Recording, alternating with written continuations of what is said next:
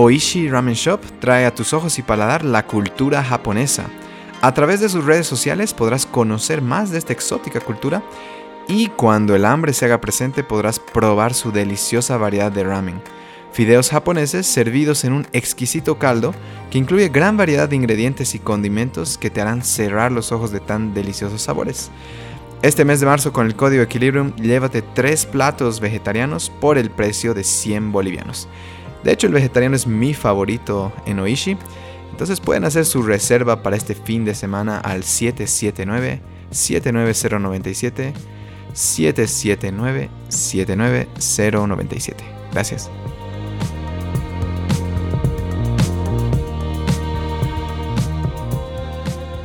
Bueno, pues muchísimas gracias a nuestros sponsors, Skincare by Shy. Ya llegaste a ese punto donde has comenzado a dar más importancia al cuidado de tu piel. Lo primero que vemos de todas las personas es la piel. Es la primera capa de impacto y a pesar de estar fuera, dice mucho de adentro. Personalmente estoy en ese despertar desde hace unos meses, tengo 30, y puedo notar que lo que como y tomo tiene gran influencia, pero también lo que aplico sobre mi piel. Skincare by Shai es un proyecto de una buena amiga destinado a asesorarte en el cuidado de tu piel. ¿Qué productos usar? ¿Cada cuánto aplicarlos? ¿Qué cuidados extra deberíamos tener?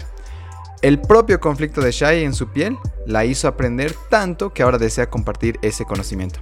Si quieren aprender más sobre cuidado de piel e incluso ser asesorados por ella, dense una vuelta por su página de Instagram, Shai Langas.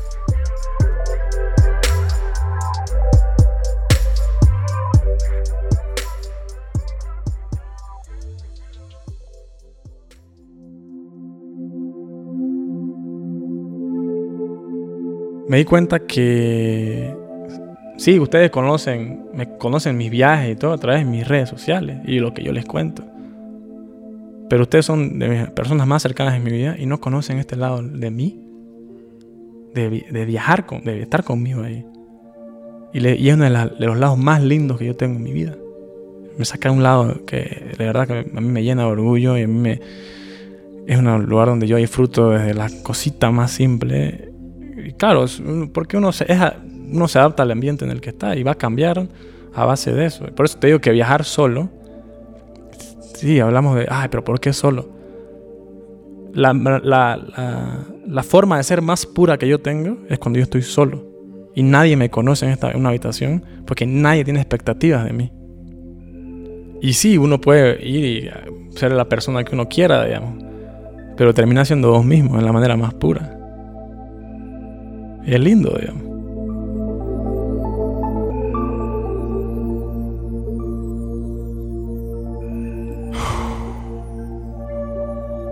Inhalen. Exhalen por la boca. Suelten. Inhalen. Exhalen, relajen el cuerpo. Si alguna parte está tensa, suéltenla. Inhalen un poco más profundo.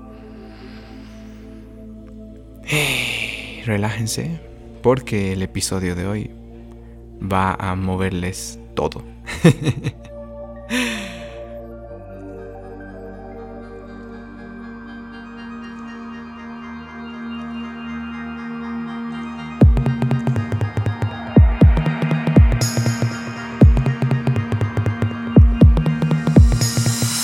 Hola, ¿qué tal amigos y amigas que escuchan Equilibrium Podcast? Mi nombre es Luis Muñoz y mi trabajo es conversar con personas valientes, emprendedores, ultra creativos, deportistas de alto nivel y maestros espirituales para que ustedes puedan inspirarse, relajarse y abrir la mente. Si es que es su primera vez acá, primero bienvenidos, bienvenidas. Equilibrium es un podcast que les ayudará a encontrar respuestas, sentirse mejor, especialmente en bajones, e incluso sanar situaciones personales pendientes. Muchas conversaciones, si no son todas, son completamente terapéuticas. Estamos en Apple Podcast, en Spotify y también en Google Podcasts. En cuanto a las noticias de la semana, no me voy a extender mucho, pero estoy súper, súper, súper feliz de anunciar que ahora sí, sé que hace dos, tres podcasts vengo anunciándolo, vamos a sacar las membresías Equilibrium. Son siete membresías. Desde lo más básico, que quieran, qué sé yo, estar en club de lectura y club de escritura, hasta que quieren hacer alineación de chakras, club de lectura, club de escritura, clases de yoga, todo en un mes. ¿Para quién son estas membresías? En realidad para todos. Eh, si es que quieres mantener tu equilibrio, sientes que estás en un buen momento de tu vida, pues qué maravilla que vengas con nosotros a cuidarlo, a darle perspectiva y demás. Y si es que no estás pasando un buen momento, pues esta membresía te va a sacar, te lo puedo asegurar, te va a llevar a otro lado. Entonces, sea cual sea tu situación, vengan con nosotros que les vamos a ayudar. Tenemos un equipazo listo para servirles. El club de escritura oficialmente igual lanzamos. Si están escuchando esto, ya hemos lanzado el club de escritura. Entonces dense una vuelta por Equilibrium Clubs en Instagram para saber de qué se trata la dinámica. Tiene mucho que ver con reconciliar, ¿no? esa sensación que tenemos con algún error por ahí, algún pendiente por ahí. Entonces, gracias, gracias por escucharme, gracias por sumarse a todas las personas que sé que ahorita hay alguien escuchando, que está en el club de lectura, de escritura o en yoga o en los tres. Gracias, de verdad, que, que para nosotros es un honor, es un honor total servirles. Algo importante más que creo que cabe la pena mencionar es que si es que quieren publicitar en equilibrio, pues escríbanos que, que tenemos ahí unos paquetes súper interesantes para que puedan exponer un poco más ¿no? su proyecto, eh, su empresa, su emprendimiento. Todos son bienvenidos. Bueno, no me alargué mucho porque estoy súper, súper emocionado de lo que van a escuchar hoy. Em, sí, sí, sí, puedo decir con certeza y desde el fondo de mi corazón que esta es una de las mejores entrevistas que he hecho. Entonces, de nuevo, relajen los hombros. Vayan a hacerse pipocas o qué sé yo, no sé qué están haciendo en este momento. Saludos a todos en la casa si es que hay más de una persona escuchando. sí, este episodio definitivamente va a cambiar sus vidas, no me cabe duda. Y estoy súper, súper agradecido de haber tenido este espacio con la persona que voy a presentar.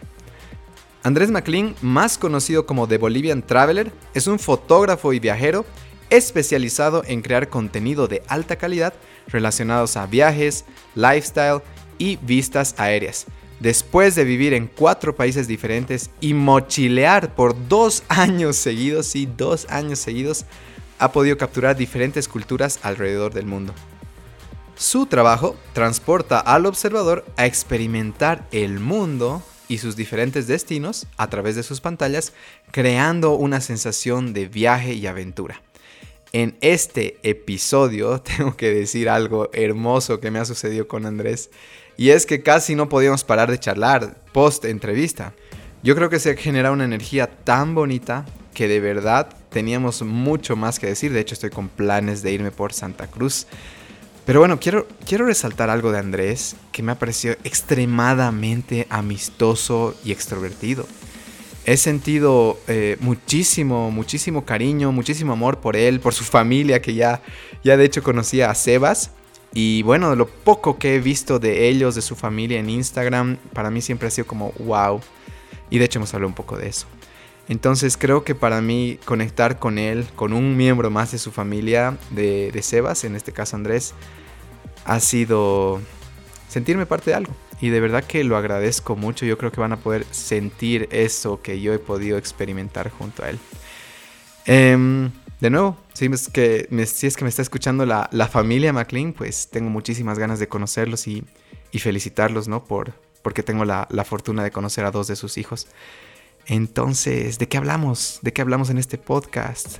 Hemos hablado de inciensos, Kama Sutra, perdón, perdón familia. bueno, ya van a entender por qué gratitud que siente por su familia, cómo aplicó a casi 300 trabajos y solo uno salió, tips y hacks para viajar, obviamente, anécdotas inolvidables de sus viajes, Matías de Rada y creación de contenido. ¿Qué hace durante un viaje largo en el avión Andrés? Entonces creo que van a poder sumergirse en un mundo maravilloso. Este podcast podía durar fácil 6 horas. Pero bueno, hemos hecho que dure, si no me equivoco, casi 2 horas. O tal vez un poquito más. No le doy más vueltas. Disfruten, por favor, relájense. Con ustedes, Andrés de Bolivian Traveler, MacLean. Bueno, Andrés, bienvenido a Equilibrio Podcast. Qué gusto tenerte acá. De verdad que, que a tu hermano yo no sé por qué, pero lo quiero mucho. Y creo que tenerte acá es como continuar la, la, rama de la familia. Entonces, de verdad, gracias. Gracias por estar acá. A vos, Luis, la verdad. Y, y sí, Sebastián es una persona muy querible. Muy querible, ¿no? ¿Qué signo es? ¿Qué? ¿Él? Cáncer. Cáncer. Oye, hartos cáncer. Sí, el Alfie también. Oye, tengo hartos cáncer en mi vida. Pero bueno. Eh, mira, quería comenzar por. Yo, una... Sebastián, ¿verdad? ¿Qué? Sebastián es cáncer. ¿Tú? Libra. Libra. Oye, artístico. Generalmente los Libra bien. Hay hartos tatuadores, eh, videógrafos, artistas Libra. Es verdad. Pero bueno, no vamos a entrar en eso. Hoy no. Eh... Me avisan nomás después para otro. no soy experto ni nada, pero. Bueno, querido Andrés, eh, quería comenzar por una historia de unos inciensos llamados Kama Sutra. ¿Para qué los compras, hermano? ¿Cuáles son tus intenciones? Tenemos que tener cuidado de caer en tu aromaterapia al entrar a tu departamento. ¿Qué ha pasado ahí? ¿Para qué te voy a mentir? Que no, mentira, pero... eh, a ver, lo que pasa es que a mí me gustan mucho los inciensos, ¿ya? Y me gusta prenderme uno en la mañanita con mi café, mientras que estiro. Y, y mientras que voy editando durante el día, no sé, es como una manera eh, de activar uno más los sentidos, ¿no? Mm. Como un ritual. Es que ni siquiera es un ritual porque eh, no es, es a horas bizarras, digamos, pero me pongo uno antes de dormir. Ah, ya. Y bueno, en Santa Cruz tampoco es que he encontrado la tienda todavía donde venden los inciensos y los compro en el supermercado y traen de diferentes marcas. Entonces, una vez fui, había uno Kama Sutra y dije, interesante. Y era el Kama Sutra o el de las marcas un poco más así sabores muy frutosos que Mm. tampoco me gusta, que uno pues quiere que huela a incienso, ¿no? O sea, no, no se puede describir eso, tiene que oler a incienso. Y dije, bueno, el de Kama Sutra tenía una caja más... Más, Más de la- seductora. No, más, más, más así como si huele a incienso, digamos. Ah, la compré y, y olía rico, y te cuento. Entonces después, como sacaban las cajas rápido, porque no traen siempre lo mismo, Claro. compré unos dos o tres más y bueno, eh, en mi apartamento ahí por una época hubo una caja de incienso que se llamaba Kama Sutra y, y tocó dar un par de explicaciones, pero la verdad que las intenciones eran nada más que huela rico el departamento. Ok. Ya qué pasaba después, no sé. No voy a entrar en detalles, Claro, hermano, claro. si, si No funcionan idea, o no. no. Fue- fuera de micrófono, otro podcast es ese. bueno, gracias, hermano. Eh, algo que te quería preguntar, igual antes de comenzar. Hay una historia que me da mi informante, obviamente ya sabes quién es mi informante. Pero me dice que justo después de que te gradúas, estabas buscando trabajo, si no me equivoco, y le dices, porfa, no me vas a llamar. no sé si puedes contar esa historia. Creo que hablaste con Sebastián muy recientemente, porque Ah. charlamos de esa hace unos dos días.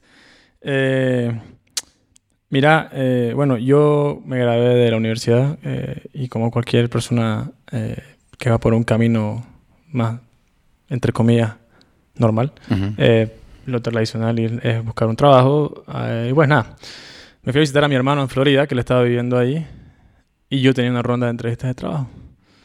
Y este era un trabajo bastante divertido porque era una aplicación ¿no? que, que este ha agarrado mucha popularidad en Estados Unidos y el, el- el trabajo no era para algo de oficina, no era nada, más bien era hacer un tour por universidades de Estados Unidos y yo tenía que ser fotógrafo. Brutal, pues, o sea, yo estaba emocionadísimo. Y, pero la, las entre- la primera entrevista fue con una persona y ya la segunda era como por una aplicación en tu celular, que te, te mandan las preguntas, te graban, Ujú. o sea, te graban ahí mismo, tienes 30 segundos para responder y pasa a la siguiente pregunta. Yo le dije, Sebas, por favor, no me llames entre Qué condenado. las 10 y media y las 11 y media, digamos. Y a las 10.43, digamos, Sebastián me llama y yo estaba en plena respuesta. Y me ubicas cuando de la nada sentí como que me golpearon en la cara, yo quedé desorientado porque colgué, volví a la pregunta Y listo. y yo ya no sabía ni qué estaba respondiendo y cambió a la siguiente pregunta y yo me quedé como, uno se ve pues en la Mm. cámara, ¿no? Entonces yo me veía así pálido y como que, como que si hubiera visto a alguien muerto, digamos. Ent- Obviamente no recibí el trabajo eh, porque las respuestas yo ni me acuerdo qué habría dicho, pero bueno. Obviamente eh, un poco enojado con Sebastián en ese momento Ah. porque tenía mucha carga, eh, mucho, mucho peso en e- eso. Porque encontrar trabajo obviamente es poco de estabilidad en ese momento y, y, y yo estaba, estaba intentando quedarme en Estados Unidos, ¿no? Mm. Porque te dan como una extensión de un año de visa y, y es muy competitivo y, y pues nada, obviamente yo fue una época después de eso que me puso muy a prueba, ¿no? Porque uno de la universidad sale como mucha confianza, Mm. sale...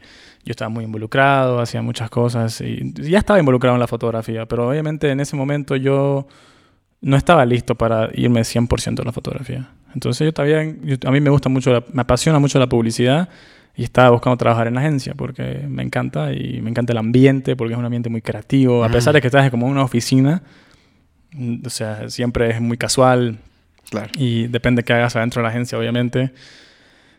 Eh, pero bueno, es difícil encontrar un, un trabajo una agencia de publicidad cuando eh, eh, el, el primer trabajo que vas a entrar es, es prácticamente, eh, un- eh, creo que sos asistente del asistente, digamos, prácticamente, y nadie, nadie te va a pagar una visa y un abogado para hacer el papeleo. Y yo hacía... Fue una época interesante porque me forcé a, a- a hablar con gente que, que pensaba completamente diferente a mí. Que estaba loca, así decía yo. Él- yo estoy loco y él está, él está loco, pero diferente que yo, que, que, que mí, digamos. Y eh, me acuerdo, conocí a un, a un tipo que él tenía una agencia antes y de ahí se salió y, y ahora como como trabajos de freelance. Y ese tipo, te lo juro que estaba completamente loco, pues sacado, sacado de su, de su cabeza, pero el tipo muy serio. Y me dijo, ¿qué estás haciendo diferente que nadie más está haciendo? Me dijo. Y yo, Qué buena pregunta. cuando te presentás, digamos, en una, en una entrevista de trabajo, y yo, yo le digo, no, pero hablo de esto, de mi experiencia. Yo hablaba mucho, en me, me ataba mucho en mis viajes, Claro. porque yo tenía 21 años, 22 años, y yo ya había viajado más de 35 países, y había vivido en tres continentes.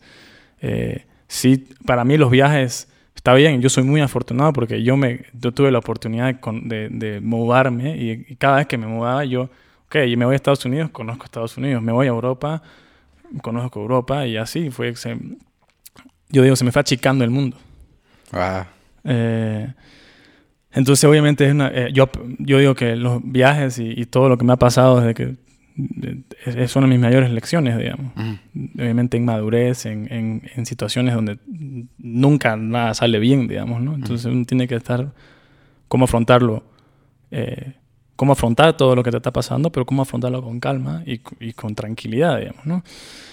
X, bueno, eh, y me dijo, no, pero ¿qué estás haciendo? ¿Y qué es, lo, qué es lo que te va a diferenciar? Y yo, como yo tenía ya mi fotografía y todo, me dijo, ¿por qué no haces algo? Y agarré, y en vez de mi CV, uno no es que llega a la entrevista con su CV, no sé si alguna vez te ha tocado, pero lastimosamente no tengo. no sé desde, desde cuándo tu vida es alternativa, pero... Eh, yo hice un libro de fotografía. Y mi CV era un libro de fotografía. A tus 21 años. 21, 22 años. Entonces yo hice un libro, o sea, diseñé un libro de fotografía así chiquitito. Obviamente eran como 10, 11, o sea, 10 páginas con fotos y todo. Pero te iba hablando de mi experiencia profesional, te iba hablando de mi experiencia personal, te iba hablando sobre mi experiencia de la universidad. Mm. eh, como- porque tenés que hablar de todo eso, no es como que... Y, y obviamente son fotos de mis viajes, son fotos de lo que, mi, época en la universidad, de cómo que yo trabajaba de fotógrafo, pero también de épocas de lo que había hecho de pasantías y, y pues nada, entonces yo llegaba a la reunión, a la entrevista con un libro de fotografía y le decía, ahí está. Incluso haciendo todo eso, tampoco me contrataron. así que- O sea, pero la, lo que la, la lección de eso para mí fue, fue que, que, que se puede, ¿no? O sea, que sí, literalmente tenés que aprender a decir, ok, hay 100 personas y todos son increíbles. mm, Pero como vos mismo me decís, aquí, aquí siempre alguien tiene una experiencia que va a conect- que, que uno dice, ah, esto no le pasa a nadie, ¿no? mm, Pero al mismo tiempo te hace único. Porque a vos te pasó de esa manera y a nadie más le ha pasado de esa manera. Mm, Y entonces, eh, esa época me forzaba mucho a, a no solamente eso, sino ponerme en situaciones donde yo me tengo que crear la oportunidad. Me he metido, a- habían conferencias así de que solamente no podían ir estudiantes y todo. Yo me metía, me ponía terno así y me metía, me colgaba un pase así falso y me metía así a charlar, digamos, a, ujú, y a sacar tarjetas de negocios y, y- y contactos y todo. ya. Y solamente había un grupo estudiantil que había, que era como una... Y mi profesora me dijo, anda. Porque no vamos a tener clase hoy, tenemos, hay una conferencia grande. Y vienen pues así los mejores marqueteros de Estados Unidos.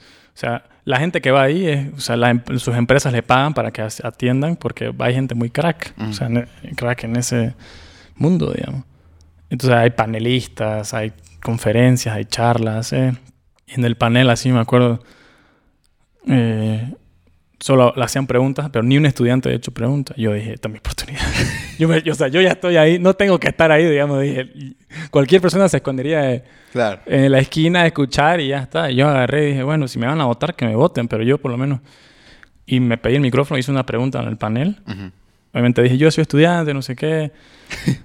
y y así apenas terminó el, panel, se me acercaron como 10 personas a darme su tarjeta.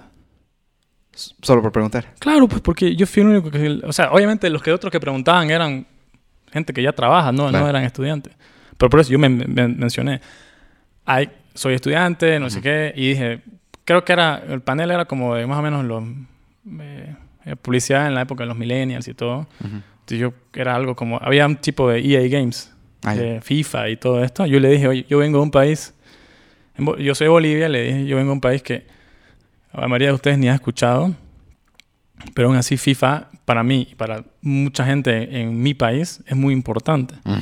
Y, como nosotros, nosotros nos hemos criado jugando estos videojuegos, eh, ¿cómo piensan ustedes atar a, a, mantener a nosotros que ya vamos a ser profesionales, que ya vamos a ser, vamos a tener familia y bla, bla, bla, para que sigamos comprando FIFA cuando tenemos 42 años?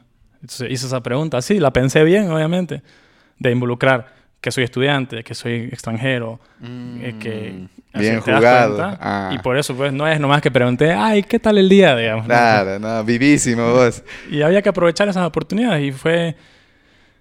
Eh, y hay que ser canchero, ¿no? O sea, hay que, hay que avivarse. Oye, aquí tengo que parar y retroceder en el tiempo ya. Ajá. Ah, bueno, primero, antes de saltar esto, el, el Sebas me dijo, según él, que gracias a lo que te interrumpió, ahora tienes la vida que tienes, ¿ya?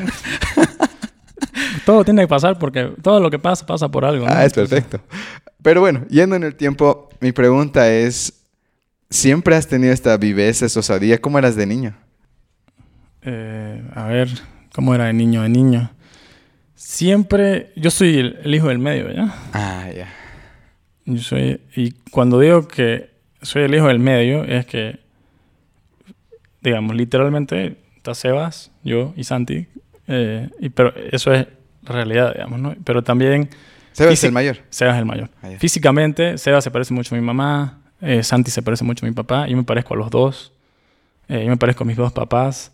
Yo digo, soy la prueba viviente de que ni uno es adoptado, o no adoptaron a los tres, o, o, ninguno, digamos. O sea, y en y como, y, bueno, claramente como Libra, que es un balance del medio, digamos, sí tengo ese, ese síndrome de, de, de se puede equilibrar las cosas. Mm.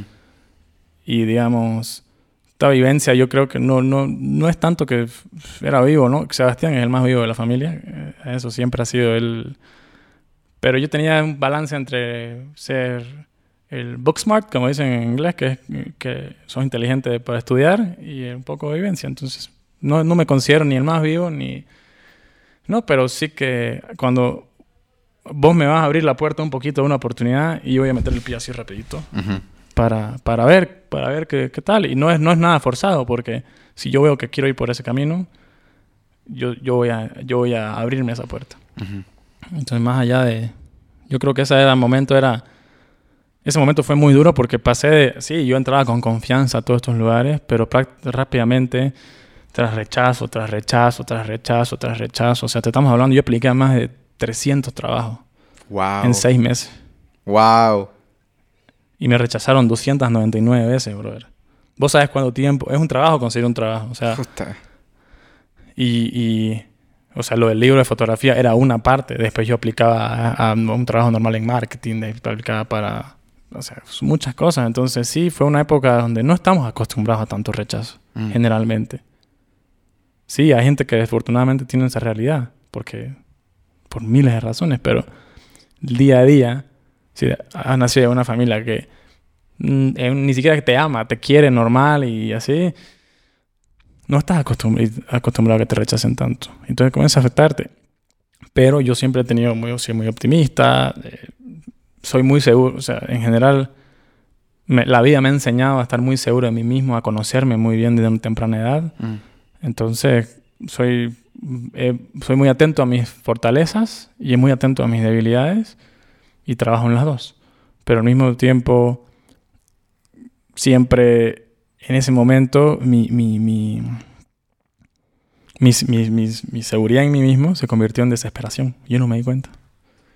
Entonces yo iba a una, a una entrevista de trabajo y lo que yo hablaba, que se escuchaba desde mi punto de vista como estoy hablando con confianza, estoy hablando con desesperación. Estoy desesperado por este trabajo. Y me tardó unas 20 entrevistas darme cuenta de eso. Y yo decía, wow, qué loco. Y ahí obviamente fue importante el apoyo. Mi, mi familia estaba lejos, pero igual es difícil, digamos. O sea, yo no, no quiero ser dramático porque mucha gente, todo el mundo pasa por eso. Todo el mundo tiene que buscar trabajo en un punto y todo el mundo tiene que... Yo tenía mucha suerte porque tenía el apoyo de mis papás y, en casa, pero uno ya quiere ser, yo ya quería ser independiente, digamos, y uno ya es cuando uno comienza a como ya decir, ok, mejor ya, me trabajo, voy, me quedo un año nomás y consigo, y me, me acuerdo ya comencé a aplicar para ser mesero, para yo siempre trabajé, hice de todo. o, sea, yo tenía mi trabajo legal en, la universidad y ahí las ilegalidades pasaban atrás. Es, ilegalidades porque no se puede trabajar como estudiante en Estados Unidos, por favor. Eh, por ese caso de FBI. Ah, eh, pero me trabajé en mudanza, averigué que, digamos, de, hacia promo marketing, que es, digamos, ubicas cuando hay un evento, digamos así, y está el que te... te Ajá. Pero al mismo tiempo hay como activaciones y todo. Entonces, eso, super, eso paga súper bien. O sea que si son semi decentes y buena gente, pueden, cualquiera puede hacer eso y te pagan súper bien porque son proyectos de 3, 4 días y ya. Y, obviamente con la fotografía he hecho absolutamente de todo lo que se pueda tocar. Eh, y pues eso es lo bonito. O sea, yo siempre digo, no, hay que, hay que intentar de todo porque mis papás siempre nos decían, me decían, trabajar es muy importante en la universidad porque te enseña otras cosas que no te va a enseñar la universidad. Mm. Y estamos, no es un trabajo de una oficina necesariamente, sino cuando trabajas de mesero, aprendes a respetar al mesero cuando ya vos sos el cliente. Y, así progresivamente en todo, ¿no? Pero pues, nada, así fue esa parte de mi vida que, que definitivamente fue una gran lección, mm. eh, de tener paciencia, de, de, apoyarme en la gente que quiere darme apoyo. Mm. Eh, siempre yo soy muy de, no, yo, yo soy medio llanero solitario. Yo puedo yo, soy el que siempre aconsejo, el que apoyo, el que todo. Yo doy mucha energía, pero a la hora de recibir también es un ejercicio eso de aprender a, a decir, ok, ahorita no, está bien recibir apoyo y hacerlo con corazón abierto y los brazos abiertos. Y por suerte en ese momento yo estaba rodeado de muy buenos amigos, estaba en una relación muy saludable que me ayudó mucho, fue un gran apoyo en ese momento y siempre muy agradecido por todo eso, ¿no? Wow. Mira, has tocado el tema de tu familia que que lo poco que he visto, no, lo poco, lo mucho que he visto que ustedes tienen una relación súper íntima, súper bonita. Eh, tu mamá tiene una energía, de hecho, súper ligera, ¿no? Em, ¿Qué crees que, o cuál han sido las claves? ¿Qué ves en tu familia? Porque sí es una familia bien bonita, bien unida. Entonces, no sé si siempre ha sido el caso, ¿cómo, cómo han construido esto? ¿Qué te has dado cuenta que tus papás han, han trabajado, les han inculcado para que esto suceda? Mira, voy a empezar diciendo que yo me siento estúpidamente agradecido y afortunado porque todas las familias de todo el mundo, obviamente todo el mundo en su gran mayoría, en su esencia, ama a su familia. Y, pero yo me siento, o sea, de mm. verdad, así como que diciendo, pues, o sea, la verdad que saqué la lotería, digamos, mm. porque, no sé, digamos, mis padres han pasado por cambios muy interesantes detrás de sus vidas y eh, siempre, ok, hay las cosas materiales. Teníamos, qué sé yo, obviamente nosotros nos creamos jugando golf y estaban los palos y estaba no sé qué. Y, pero también hablaba mucho de la esencia de los viajes, de conocer, de respetar, de... y, son elecciones muy generales, pero lo que yo creo, en, creciendo, mi, padre siempre fue una persona muy tranquila. es, muy parecido a mí, digamos, en ese sentido que ve como que nada, nada es un problema. Ah, ya. Todo se soluciona. Todo se soluciona. Mi madre siempre me tuvo... Era muy trabajadora, eh, mucha garra. Mm. Una personalidad siempre muy tierna. Es muy tierna mi madre. Mm. Pero mi madre ha pasado por cosas muy duras en la vida. Mm. eh, que la han llevado al camino en el que está hoy. Y a mí me ha tocado la suerte de pasar, compartir ese camino con ella de una manera donde yo todavía no estaba listo, digamos. Entonces, uno como adolescente y todo, va nomás y da apoyo, digamos, como puede, pero al mismo tiempo no, no, no, sé, no sabes si estás haciendo bien o mal, pero eh, yo soy muy agradecido hoy porque, porque pues todo te tiene todo, como te digo, ¿no? Vamos a volver, de, digamos, no seamos muy cliché, pero digamos, el universo te va a dar exactamente lo que necesitas para que vos, mm. así, para que te vayas por donde tenés que ir, ¿no? Exactamente. Entonces, sí, eh, ha evolucionado mucho mi familia en todo sentido, desde mis hermanos, desde yo mismo y, y, pues, pero lo importante siempre ha sido de, ok, todo lo va a ir y venir, las cosas van y vienen, entonces hay que disfrutarlas cuando hay que disfrutarlas y cuando no están hay que aprender a, a, vivir con la simpleza. Mm. Eh, de, de, las cosas materiales hasta el respeto y, todo. Entonces, eh, y ellos, con ellos fue a través de los viajes, digamos, que mis papás se iban, con la universidad no tenían mucho dinero, y, pero ahorraban y manejaban 36 horas para ir a esquiar y no sabían ni esquiar y con jeans y, o sea, les robaron la, la, ropa creo que el día anterior en el auto y, dijeron, ya, pues ya estamos aquí, hay que esquiar igual. y con, y con medias de guantes, así. y, y, cosas así. Entonces, ah. no es tanto, nunca fue de, se necesita plata para viajar. Ah. Es que si vos querés de verdad, vos vas a buscar esa manera, digamos. Te vas a adaptar al presupuesto en el que tengas. Y si viajar es un privilegio. Para que no importa si vos te vas aquí a Corani o te vas a ir a Dubai, digamos, ¿no? O sea, es un privilegio. Porque tenés el tiempo, porque tenés ese, ese, sacrificio económico. Y eso, eso siempre fue una lección, digamos, ¿no? O sea, eso es de, ok, tenemos la manera de disfrutar esto, disfrutémoslo. Pero hay gente como que siente que no se merece ese, eso de disfrutar. Mm. El de esfuerzo, de sacrificio, de, de, ahorrar y darte ese tiempo. Bueno, la, la, gran mayoría de la gente ve sacrificio como económico nada más. Pero para mí el tiempo es, digamos, el mayor, mayor sacrificio que uno puede tener. Porque vos estás dispuesto a dejar algo que quizás te haga feliz en un lugar para ir a disfrutar en otro lugar. O capaz no disfrutar. Entonces... Claro, en realidad no estamos ganando tiempo, estamos perdiendo tiempo. Exactamente. Mira, eh, qué lindo. Quisiera entrevistar a tus papás. También, ¿eh? a toda la familia. Quiero ser de la familia. Uno familiar. No, pues, pero es... Sí. creo que esto se me viene ahorita la pregunta. ¿Cuál ha sido de los primeros viajes donde dices, wow? Tal vez eras niño. Me dices si desde la universidad tus papás veían la manera siempre de hacerlo suceder. Empiezan ustedes a aparecer en su vida ¿Cuál es uno de esos viajes que dices, fuck, yo quiero, yo quiero esto con mi vida? Bueno, de, niño, yo, yo por si acaso, era el, era el, yo era la memoria de la familia, porque yo desde hasta los 18 años me acuerdo así de todo. Todo. Casi todo. O sea, desde mis 5, 4 años más, 5 años más o menos. Se te puedo decir, mi madre, ah, cuando fuimos a no sé cuánto, ah, Sofía, eso fue el 99, digamos. Yo tengo siete años. Y a mí me acuerdo que fuimos a, a CCF fue la primera vez que fuimos a Estados Unidos, por ejemplo. Ah, ya.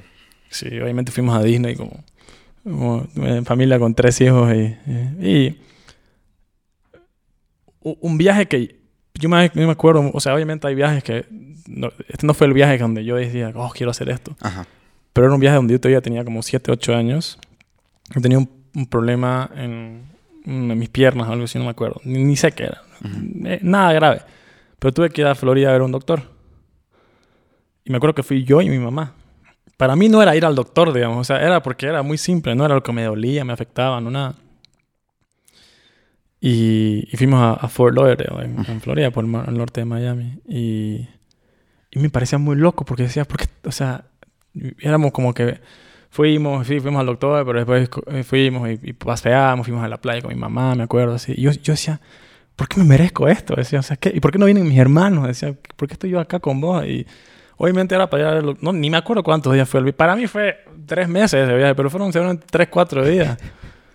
y, y me acuerdo que, no sé, o sea, era como, dije, qué loco esto, o sea, ¿por qué estoy acá? ¿Por qué no están mis hermanos? O sea, uno está acostumbrado a irse de vacaciones, digamos. Mm. Y pero para mí eso fue como que, ¿qué hago acá?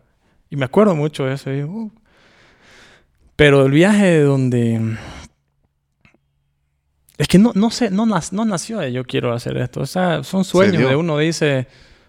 Uno siempre dice, no, pues está incre- incre- increíble irse de viaje un año, ¿no? Mochilear un año. Y... Pero ¿cuánta gente se pone, hacer- pone en gol? ¿Cuánto cuesta viajar un año? Mm. Mochilear un año. ¿Cuánto... eh, qué, ¿Qué consejos? ¿Cómo ahorrar? ¿Cómo tanto? Y yo, o sea... Y para mí eso cambió el 2000... Cuando yo lo hice una meta, Ujú. fue el- yo ya estaba en mi último año de universidad.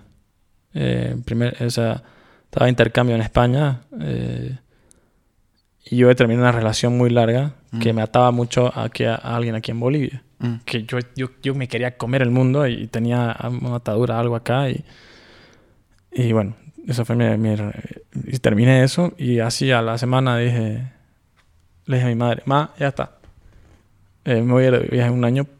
eh, pero todavía seguía en la universidad. Mm. Todavía quería agarrar, aprovechar esa, expo- esa oportunidad de tener esa visa de un año en Estados Unidos para trabajar.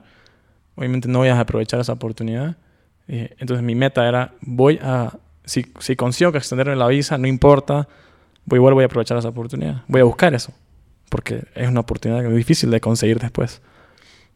Entonces dije, voy a viajar por la misma ti- cantidad de tiempo que trabaje. Entonces, si mi visa es de un año, voy a viajar por un año. Si la extienden por dos años más y son tres, voy a irme de viaje por tres años. Pero ya no, no, es- no, no era de...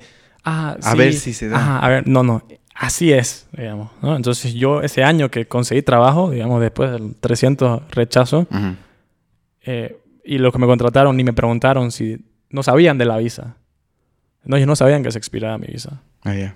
Yo aproveché, y a ese punto pues yo tampoco lo mencioné y, y me contrataron y todo bien. Y yo lo di el 100% y dieron, era un trabajazo, pero pucha, sí me da seguridad y, y me da para, para ahorro. Claro. ¿Y eso te permite extender la visa?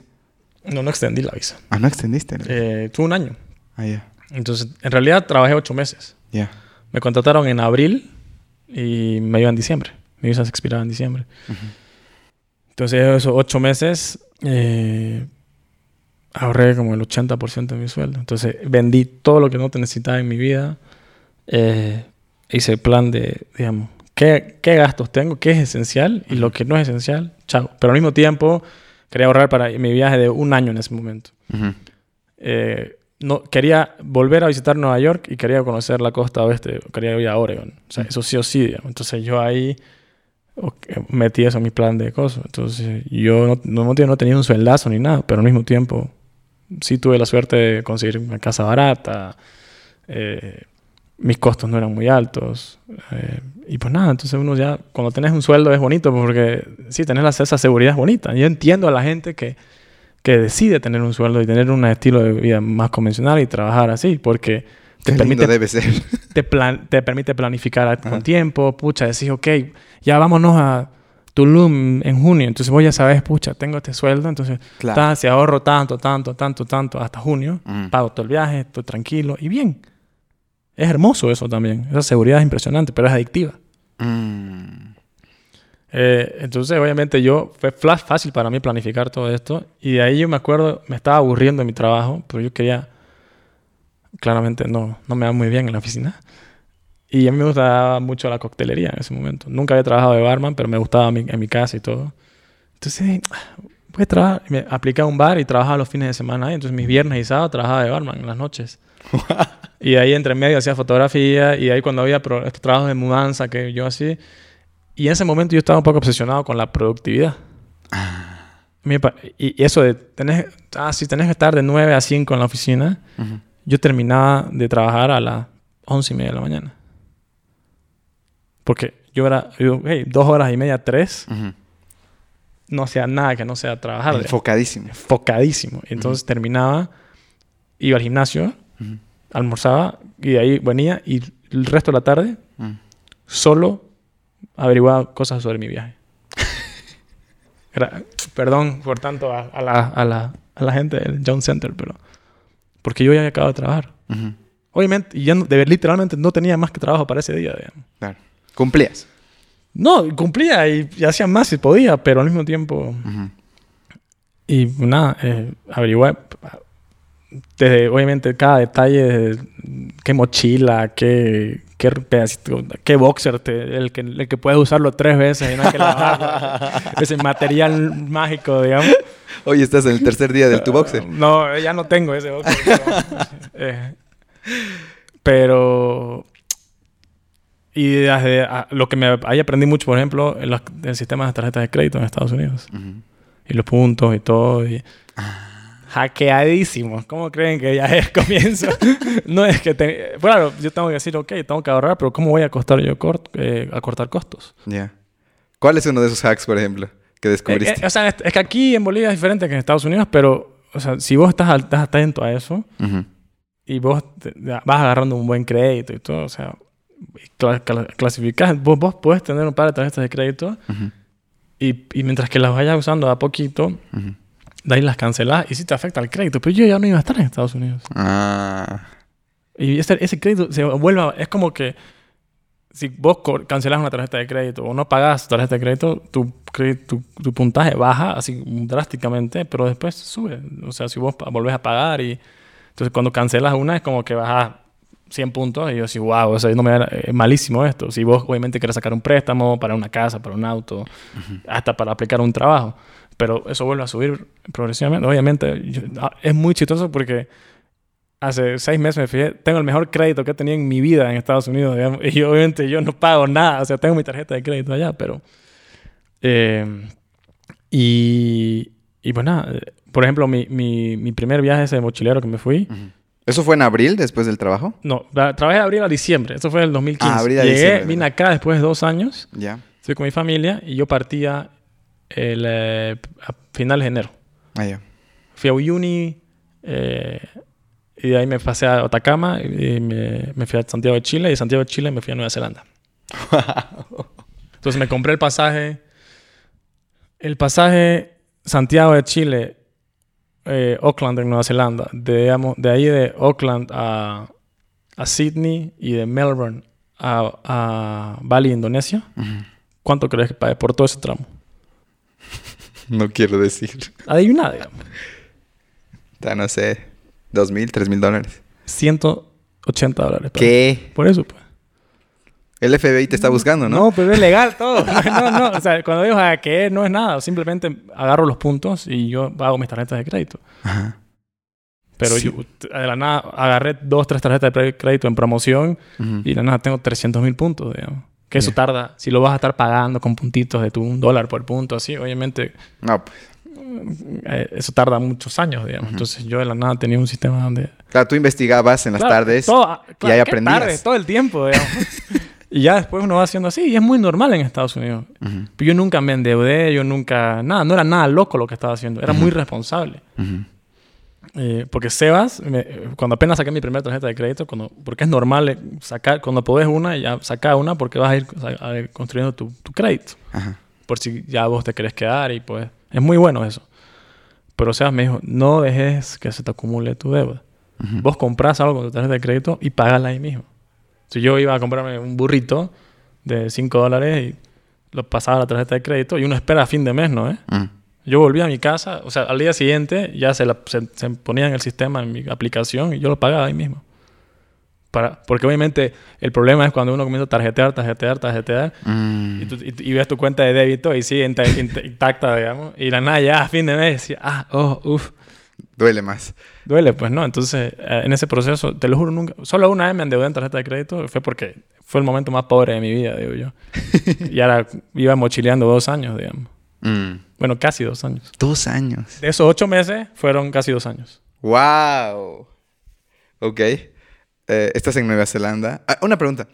Dos preguntas. La primera es eh, que yo tengo que hacer esta, necesito saber tu respuesta. ¿Cómo planificas tus viajes largos? ¿Qué, qué sigues investigando en el avión? ¿Cómo seguir hackeando el sistema?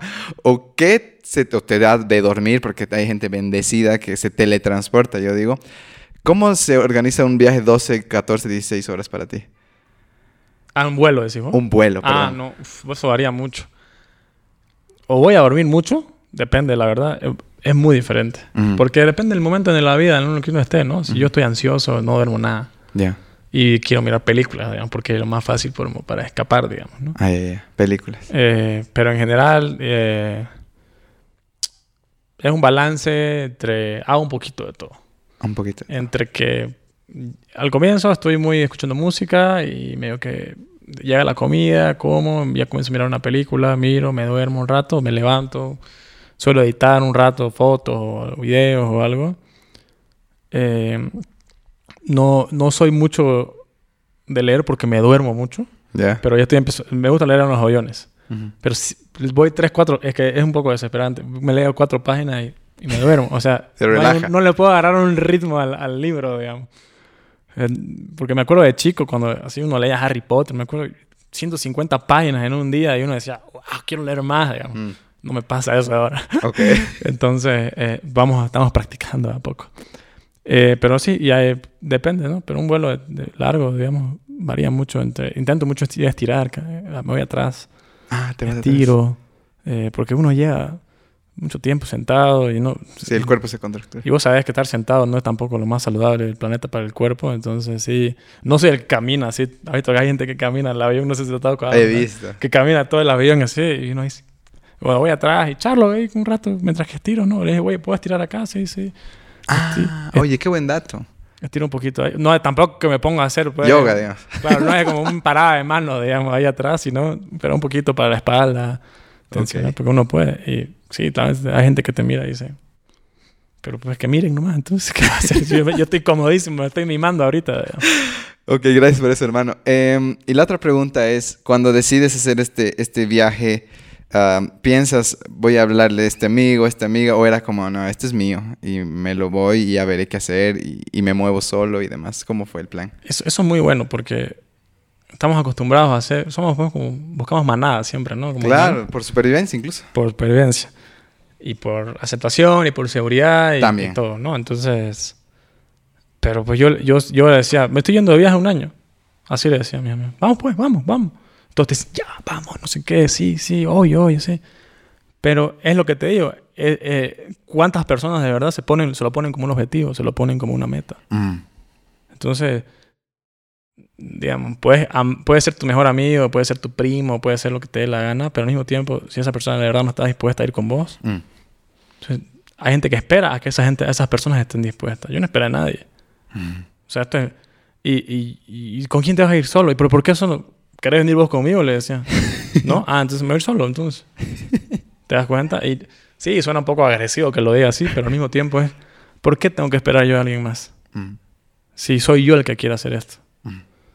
Y mm, generalmente, ahora por ejemplo, estoy en una etapa de mi vida donde quiero viajar con amigos. Quiero Mm. viajar con mi familia. Y eh, eh, yo he tenido mucha suerte de viajar mucho con mi familia. Es muy chistoso porque me dicen, ¿viajas todo el tiempo con tu familia? Y yo, no, no, ellos, o sea, a veces, pero sí planeamos viajes muy lindos que, que, que nos disfrutamos muchísimo. Y con amigos, eso lo estaba hablando con uno de mis mejores amigos, con mi grupo, un grupo muy cercano de amigos, que les dije, quiero que viajemos este año, le a algún lado. A un lugar donde, o sea, donde yo iría solo. Ah. No estoy hablando de irnos a un all inclusive en Punta Cana, digamos, sino de ir a disfrutar un poco más.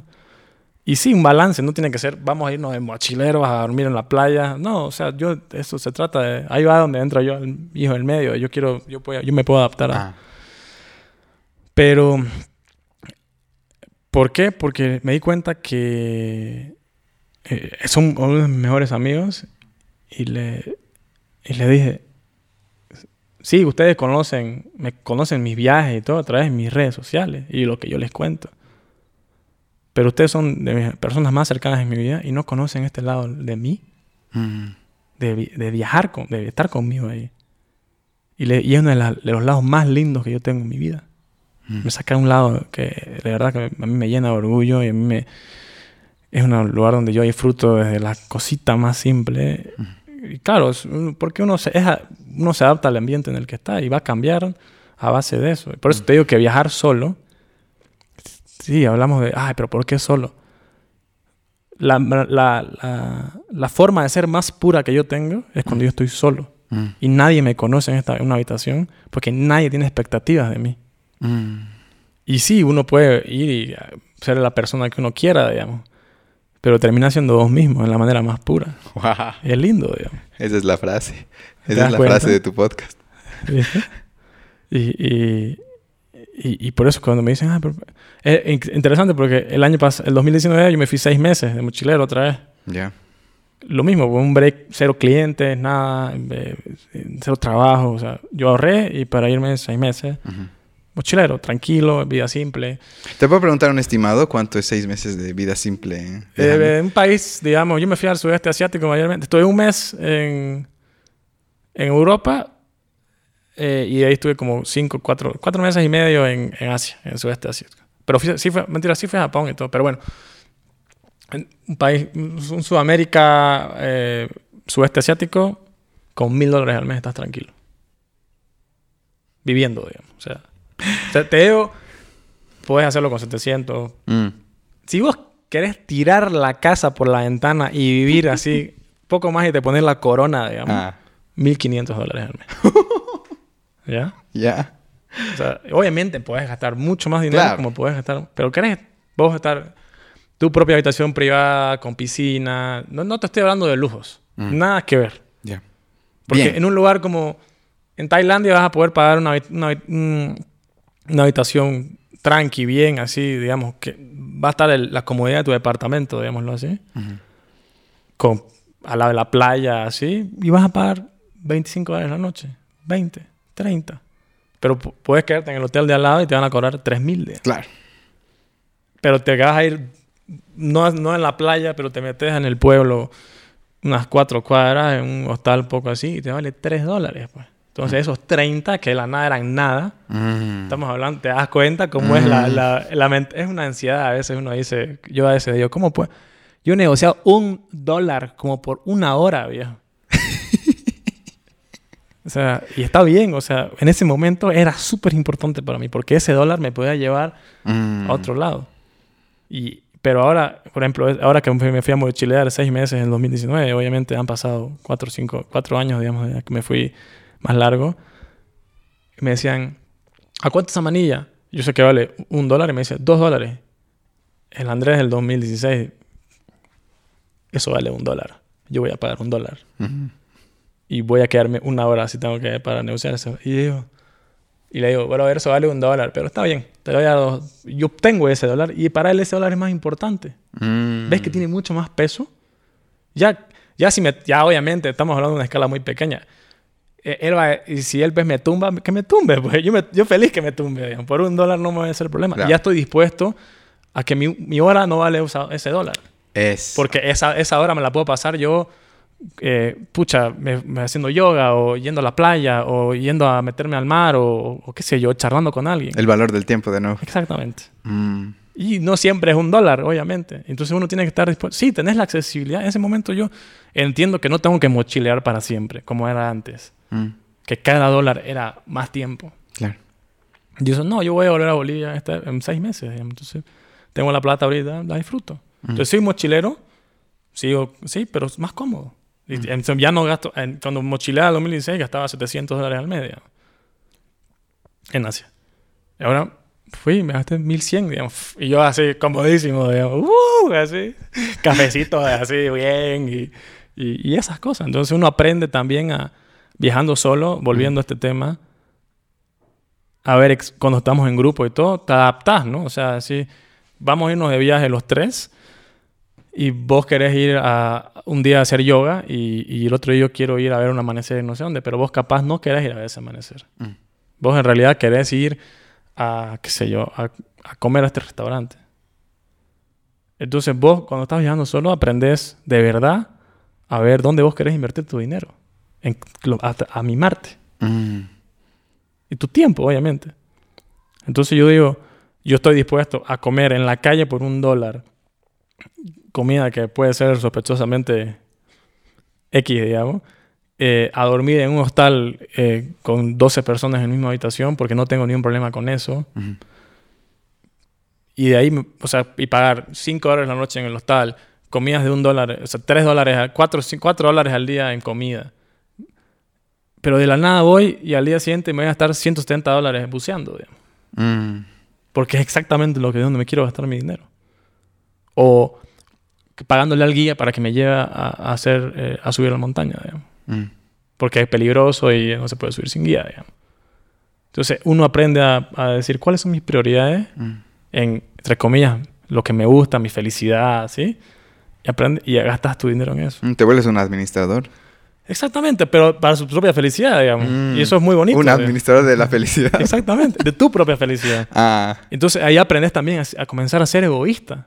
Mm. La gente no era egoísta de la manera, de, de la raíz de la maldad, sino egoístas para tu propia felicidad. Entonces vos ya, ya vamos de viaje y la gran mayoría de las veces, si vos no querías, yo no quiero ir a ese restaurante donde vos querés ir, porque Mm. no me quiero tirar 30 dólares en un plato. Mm. Generalmente igual me hubiera bancado y, y te, hubiera, y, y te hubiera acompañado. Mm. Con una- y, y general, sí, es- eso es lo que te da el margen de quizás me cambias la mente y, y la pasamos bomba. Pero al mismo tiempo, yo tengo la facilidad de decirte, ¿sabes qué?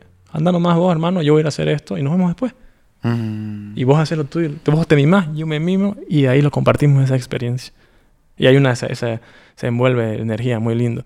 Y en el 2019 yo estaba en Europa y me iba a Japón. Era mi primer destino en Asia. Y uno de mis mejores amigos se fue a mochilear un mes por Asia. Y le dije, él al comienzo el plan era que venga a Japón conmigo. Y le dije, no, no, al final no, sabes que me voy a quedar en el sudeste asiático más barato. Y le dije, bueno, ¿dónde vas a estar? Le dije, en esta fecha. Ya veámonos en Bangkok. Yo cambié, o sea, encontré un pasaje que me costaba como 50 dólares más, digamos, con una escala en Bangkok como de 5 días con él. Entonces yo dije, pucha, nunca, nunca he tenido la oportunidad de mochilar con, uno, personas- con un amigo tan cercano. Mm. Y me fui a Bangkok y él venía de viajar solo un mes. Mm. Yo venía de viajar un solo un mes por Europa. Pero sabíamos que los dos, cuando nos juntemos, volvemos a, a eso, a la, cómo es uno con, con, con cada persona que la que es, digamos, ¿no? O sea, como yo no soy la misma persona con, mi, con él que con mi amigo de la universidad, digamos. Porque uno habla de otras cosas, eh, uno era diferente en ese momento, entonces te te sale ese lado adaptas. Mm. te sale eh, esa, esa persona, digamos, en ese lado. Entonces, es lo como le decía a una amiga la otra vez, les conté a un amigo del colegio, un colombiano y un argentino. Y cuando yo hablo con ellos, o sea, yo, mis yo los conocía cuando tenía 13, 14 años. Y fueron mis amigos todo mi año de secundaria de la- del colegio. Pero cuando yo los veo ahora así, digamos, adultos, así, trabajos, todo bien, serio, tenemos 14 años, digamos. Qué rico. Y hablamos de las mismas estupideces y hablamos de, nos reímos de los mismos chistes y, Mm. Y somos, entonces uno vuelve a eso. Y, con, y lo, lo bonito de este viaje en Tailandia fue que llegamos los dos y juntos vivimos Bangkok, digamos, y, y ya éramos más como, como somos nosotros, como amigos, digamos. Ujú. Pero eh, lo bonito es que uno puede aprender. Yo siempre digo eso, ¿no? Tenés que ir y generar contraste en tu viaje Mm. en, en tu vida, y en- en- pero generalmente en los viajes, digamos, porque de nada te sirve ir a robar todo este dinero para que estés en el mismo nivel de comodidad de que Mm. siempre has estado toda tu vida. Eh, entonces, es muy importante ponerte, no te digo que tenés que ir y ir a dormir en una plaza, digamos, sino más bien de poner- hacer cositas así, pueden ser muy pequeñas, pero que te van a generar un contraste que generalmente, eh, la mayoría de las veces, eso lleva a tus mayor, mejores recuerdos del viaje, Mm. porque es donde vos estás más activo, tu cerebro está más consciente. Más atento. Mm. Yo, mis primeras 48 horas en un lugar nuevo, Mm. estoy exhausto porque es como que mi cerebro está así a 10.000 y Mm. porque olés todo, sentís todo, escuchás todo, todo está súper intenso así, Mm. porque todo es nuevo, sos Mm. como un bebé. Y no importa si lo viste en fotos y en videos y lo leíste y todo, ya lo estás viviendo. Mm. Y después de 48 horas es como que uno reacciona, es como que de la nada se- se acabó el trip, digamos, o sea, y, y- y reaccionaste. Y ya decís, wow, ok. Y, y te comenzás a acostumbrar. y es un poco... Entonces, ¿cómo yo puedo...? Y la mayoría de la gente, como eso, sigue viajando y viajando y viajando y viajando porque quiere buscar eso constantemente cuando hay que aprender que más bien hay que vivir así todos los días. Mm. Esa simpleza, todo eso es... Eso uno lo va a encontrar. Como yo he venido a Cochabamba miles de veces, pero yo vengo caminando aquí ahorita a, a encontrarme con vos y nunca he caminado por esa calle. Mm.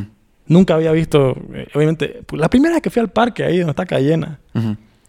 Yo decía, ¿qué es esto? Estaba en Cochabamba, esto es increíble. Caminaba por el parque, así, miraba los árboles, así, como si fuera un niño. Esa capacidad de asombro. ¿Viste? Y Ah. obviamente de eso se trata. Mm, Y, y de poder disfrutar eso, porque de nada te sirve irte hasta Japón si vos no vas a estar dispuesto a, a- a- a verlo con los ojos, una mente abierta, con, con el corazón abierto. mm. Y obviamente hay las cosas en la vida donde la comida y esas experiencias, digamos, obviamente un atardecer es fácil de procesar. Te está explotando en la cara el cielo, digamos, no hay, no hay cómo no. Mm. Pero te estoy hablando, ¿qué pasa si vos, veas- vos estás sentado aquí en tu ventana y ves el parque y hay una banquita ahí? Y yo siempre digo, ¿qué estará haciendo ese tipo? Mm. ¿Qué lo llevó hasta aquí el día de hoy para que te esté cruzando mi... O sea, yo cruce mi Mm. vida con él, digamos. Y eso es lo que me lleva a la fotografía. Por eso yo amo la fotografía. Porque la fotografía fue lo primero que me... Digo que yo vivía todo esto, pero la, foto- la cámara fue la... Decía, ok, capturemos, pues, ¿no? Mm. Y me, obli- y me obligaba yo a... eh, le digo, es mi meditación activa, digamos. Yo no, no hay manera en el universo que si yo no tuviera mi cámara en la mano y yo esté atento a con qué componer, a qué, qué está pasando interesante alrededor mío, de que yo presto atención a eso. Mm. Entonces, de la nada, le- ah, presto atención al del banco, veo que la luz le está llegando bonito Mm. y digo, wow. Tuf, Saco las fotos y digo, cool. Y uno puede terminar eso ahí y continuar con su vida. Mm. Y una de las cosas cuando hago workshops de fotografía y todo es, sean curiosos. Entréense un poco a su curiosidad responsablemente. Entonces, si de verdad tenés un llamado de ir y ver, porque la luz le llega bonito, quizás el otro ángulo quizás mejor, de acercarse a esa persona, Mm. de cruzar la calle, de, de yo bajar a las escaleras de tu edificio, pasarme al frente y ir y decirle, ¿cómo estás? Buenos, días, no sé qué. Y les digo, te, te, vi, te, vi te vi de lejos un poco, te saqué una foto de lejos porque la verdad que estaba increíble todo el escenario. Me encantaría sacarte un retrato. digamos. Y uno termina charlando y uno no sé qué. Y ni siquiera es que te cambió la vida porque Mm. te contaba historias y, y te activó de todo. No, pero puede ser tan simple. Hay una, una señora en La Habana, me acuerdo, nunca me voy a olvidar, que yo en La Habana, una ciudad muy caliente, muy activa, mucho ruido, mucho, todo es muy hermoso. Pero me levantaba yo a las cinco y media de la mañana y me despertaba. Me gusta despertar con las ciudades. Digamos, de ir a- no todo el tiempo, digamos, pero ver despertar una ciudad es muy lindo. Mm. Un pueblo, una ciudad, un lugar, porque es otro ambiente en la mañana. Sí. Y entonces la gente está viniendo a trabajar, está tomándose el primer cafecito. Está sacando las cosas, ¿no? Y cambio, esta señora, y me acuerdo, yo estaba caminando y la vi y, y tenía una puerta así de madera, así hermosa. Y tenía un vestido, ella negrita, negrita, y un vestido blanco, blanco, blanco. Y tenía una, una cosa en la cabeza blanca igual. Y le saqué una foto así contrastada con su puerta, así hermoso. Y, y comencé a caminar, di como cuatro pasos, siguiendo, siguiendo. Y dije, no, no, quiero sacar un retrato. Ujú. Crucé la calle. O sea, para mí, esa cruzada de calles literalmente es yo enterándome a mi curiosidad Mm. y acercándome amistosamente, señora, ¿cómo está? Buenos días. Eh, y le lo mismo, lo que te acabo de decir, te acabo de sacar una foto, me encantaría sacarte un retrato, pero dime, ¿por qué quieres sacarte un, por qué sacar, perdón, ¿por qué quieres sacarme un retrato? Y le dije, sinceramente, eh, me llamó mucho la atención cómo estás contrastando, contrastando con tu puerta, le dije. me parece algo muy hermoso, le dije. Mm. Entonces quería acercarme y ella automáticamente, es una señora mayor, tenía unos... ¿Cuándo fue la última vez que una, alguien le dijo algo así, digamos? Claro. Me, me, me, encantó verte así. No, yo no me, obviamente no estoy haciendo de una manera coqueta ni nada. Claro. Es real, le hago entender. O sea, me llamó la atención cómo eh, toda esa escena. Entonces yo le, le, le hago saber y automáticamente una sonrisa, una energía, Mm. estás, estás radiando eso. Entonces yo al entrarme a esa curiosidad, Mm. y ahí le saqué su foto, no sé qué, le mostré, bueno, que tenga un buen día, listo. Y sigo con mi vida. Y ella también. Mm. Pero ves cómo yo la recuerdo con eso. Mm. Y seguramente ella también esa- cuenta esa historia. Capaz no. ¿Te das cuenta? No importa. Eso es- eh, ojalá que sí, digamos, ojalá. Pero eso es lo que. No, eso es un impacto para mí. Y si para ella le generó también algo, bien. Mm. Claro, no lo haces porque te recuerde para siempre. Claro, no estoy yendo a quedar bien con ella, digamos. Claro. Estoy yendo a. a- Hasta quedar bien contigo. a- sí. Seguir tu impulso. Entonces, esa, Ah. esa es la parte donde dice: no importa qué tan lejos te vas a ir. Si vos no estás dispuesto a, a- a- conectar, a, a- ser curioso, a, eso. es Mejor que a veces quedarse en tu casa y, y mirar Netflix. Fuertes declaraciones. Mira, am, has mencionado que, que no se me sale y quisiera también. Me encanta que muestres toda esta, esta faceta hermosa, brillante. Pero también has dicho, yo no me hago lío de quedarme en un cuarto con 12 tipos si no tengo presupuesto. ¿Tienes también anécdotas donde dices, fuck, sí, aquí me he pasado de la raya, he estado al extremo, me cayó muy mal esta comida de medio dólar? ¿Hay alguna anécdota así que recuerdas?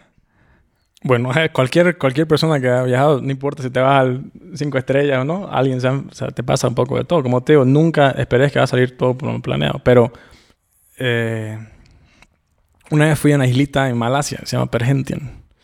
Perhentian es uno de los lugares más baratos del mundo para bucear. Ah, ya. Vale 70 bolivianos un tanque de buceo, digamos. Generalmente eso vale 300, digamos. ¿Te das cuenta? Entonces todos los mochileros se van ahí. Y es como que el itinerario es eh, bucear durante el día, comer, siestear, fiesta. Así itinerario, más o menos. Y yo llegué y me quedé. Los, lugares donde haces buceo tienen como sus lugares para quedarse. Entonces vos compras un paquete así de cinco buceos y cinco noches, así. Mm. pero entré y te lo. Obviamente yo me quedaba en cuartos grandes, pero esto era como 50 camas, digamos. 50 camas. Era así, pero gigante. Y, todo lleno de arena y, y, hacía un calor y, y uno llega y dice, ¿qué? ¿En serio? O sea, bueno, ves a sus cosas uno, y de la nada comenzás a charlar, conoces gente, va. Yo, algo, algo que voy a mencionar ahora es que yo me acuerdo que llegué, me saqué mis, mis chinelas para hacer check-in, así ya llegué, todo. Y por los siguientes cinco días que yo estuve ahí, mis chinelas se quedaron ahí. Mm. Entonces ya empezó ahí, eso es como que... Bueno, de ahí fui al baño, el baño era una construcción medio semi-terminada, así, digamos, esa que calor, así, una humedad, y que la nada dije, bueno, hace calor, voy a ducharme. El, la ducha era un tubo así, un tubito así, y prende y sale un chorro así súper grueso. Y pues nada, y uno dice, miércoles, en serio estoy acá, digamos. Y, y, es donde te genera rechazo tu cuerpo, digamos. Porque mm. yo ya venía de mochilear de todo tipo de hostales, de todo lo que... Pero dije, ¿en serio? Pero ahora nada, comenzás a enfocarte en la gente, comenzás a enfocarte en las experiencias. Y, y, y el, lo, que, lo recordatorio de eso, porque yo ya lo sabía, digamos, era, nos vamos a adaptar. Mm. Como humanos nos adaptamos. Siempre. Después, esa, ese tubo de ducha era lo máximo. O sea, uno está agradecido por el baño. A la noche vos llegás de, tomarte tus charlas con tus amigos y tenés una cama. Sí, se pudo haber hecho mil veces mejor esa, pero en ese momento yo no lo cambio por nada. Mm. Porque ya fue perfecto. Exactamente como tenía que pasar. Pero esas primeros, digo, son 24 a 48 horas que uno está impactado. Como lo mismo, cuando llego a un lugar y estoy en mis sentidos, uno está, está diciendo, pero comenzás a ver también lo negativo, entre comillas, digamos. Porque te acostumbras al fin y al cabo. Mm. Y, y, pero así, grave de, de, cosas, que me enfermé, eh, sí me dio como un... Yo pensé que era dengue en, en Tailandia. Ah, pero porque estaba con un, o sea, fiebre, así, 40 no podía que pararme en la cama. Eh, yo estaba en un lugar donde hacía 36, 37 grados. Yo estaba con chompa en la calle porque no hacía frío. Wow. Y, y fui y me dijeron, no, estás resfriado, me dijo el tipo, el, el, el, hospital. Y yo, ¿qué? ¿Cómo que resfriado? Así, inaceptable, mi cuerpo es mejor que esto. Pero sí, me dio un resfriado, fue como... Y y después de comida, en general he tenido mucha suerte. Más allá, digamos, de una verdura un poco mal, que no la limpiaron bien, eso es una noche, digamos. Pero sí me, pero envenenarme así por, con comida fuerte, solamente una vez que me duró dos días. Dos días. Que es un lugar donde es muy común por eso, que es en Filipinas. Ah, ya. Y, y, eran, siempre uno, digamos. Mm. Éramos 20 en un bote y yo fui el uno, digamos. la pasé terrible los siguientes dos días. Pero aprendes a tener paciencia a tu cuerpo. Eh, generalmente no es que un mochilero va ahí y te va a la cabecita y darte, o sea, aprendes un poco a, mimarte, a, escuchar tu cuerpo. Mm. General, y, trato de no, si me duele algo, de no automáticamente ir y dormir ese dolor con medicamento. Mm. Eh, porque yo quiero estar consciente de ese dolor para escuchar a mi cuerpo y si el cuerpo te pide dormir, dormís. Y este, el cuerpo te pide estar en un cuarto oscuro, estás en un cuarto oscuro. O sea, te pide agua, te pide agua. Pero si vos vas uno, la gran mayoría de la gente cree que cuando uno está tomando un remedio, pues, un ibuprofeno y todo, eso está solucionando el problema, ¿no? Estás apagando el dolor a tu cuerpo, pero sigue todo el problema y vos seguís con tu vida. Claro, no los atendió. No, no, no estás atendiendo. Entonces yo, al, yo al prestar atención a mi cuerpo, le estoy atendiendo. Y ya después, cuando querés descansar y de verdad estás cansado del dolor, porque cualquier dolor a, largo plazo, pues te vas agotando, ¿no? Mm. Ahí recién tomo algo como para aliviarme, pero es, un, es como algo que ya conscientemente lo estoy haciendo. No es nomás de dame eso y vamos, sigamos caminando. Yo me estoy tomando el tiempo de darme ese descanso, de darme... de, sí, es un poco medio, medio que uno se está, no es, no es ni siquiera que me estoy castigando a mí mismo. Mm. De verdad, a veces si estoy con poca energía y no quiero pasarla así, ese toma, toma energía ser, estar consciente de eso, ¿no? Entonces, Mm. nada, un ibuprofeno y, igual me duermo, digamos, ¿no? Mm. Pero hay veces que un ibuprofeno y voy a la playa y ahí voy y me tomo cervezas y, ahí, y eso me está haciendo mal a mi cuerpo. Mi Claro. cuerpo me está pidiendo otra cosa. Hasta con el COVID, por ejemplo, hice eso. Que cuando me dio COVID, yo la estaba, o sea, me levanté y sentía que me había pisado un tren, digamos, el Mm. cuerpo. Y no tomé absolutamente nada ese día y ayuné todo el día. Porque mi cuerpo necesita... Solo dormía y dormía y tomaba agua. Y dormía y tomaba agua porque mi cuerpo me estaba pidiendo energía. Entonces, no, es, no, estoy, no soy experto, pero yo estoy nada más escuchando a mi cuerpo. y Ya después tomé cosas y ya después todo. O sea, Claro, no estoy promocionando que la gente haga lo que le dé la gana con lo... claro.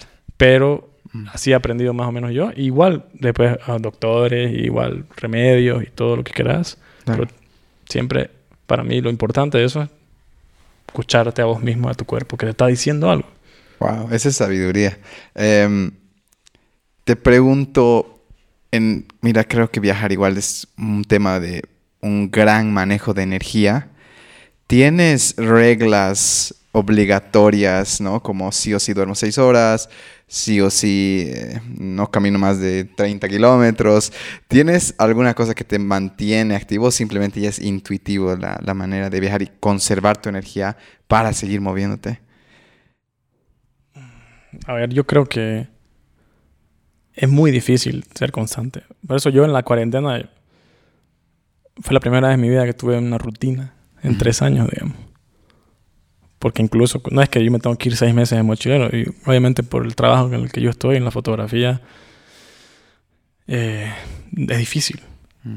Entonces uno tiene que agarrar ciertos hábitos que incluso aunque sean hábitos, no, no los haces todo el tiempo, digamos. Eh, y, y en la cuarentena estuve lo más saludable que he estado en mucho tiempo. Eh, desde lo que comía hasta el ejercicio, la meditación, todo así. Porque es, es- es todo, muy, sea, toma tiempo. O sea, si yo quiero meditar todos los días, hacer un poco de ejercicio y, y, y nada más eso, ya tengo que levantarme una hora antes, digamos, una hora y media antes. Claro. Entonces, ¿pero qué pasa? Es como me, me invitaste a hacer yoga en la mañana. Sí. Yo digo, mi, hoy tengo que dormir, por, prefiero levantarme a las 7 de la mañana, a las 7 y media, ducharme tranquilo, pues, eh, desayunar y venirme Ujú. al, al tener que levantarme a 5 y media para venir acá a hacer yo. Y me, me imagino que hubiera estado increíble, digamos. No tengo, de verdad que así a la noche cuando me...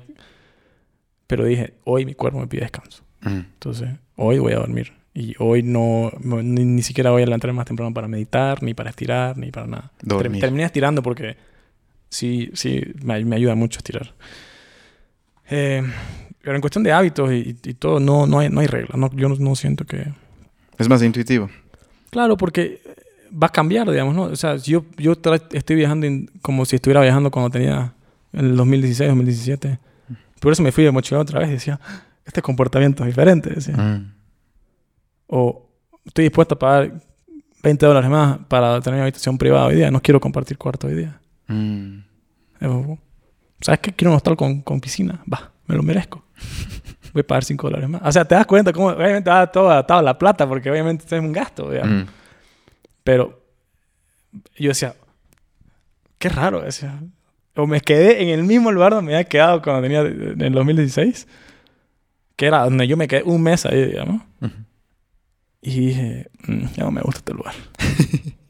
Sí, baratísimo, digamos. Me quedé un par de noches ahí porque era baratísimo, baratísimo. Sigue siendo baratísimo.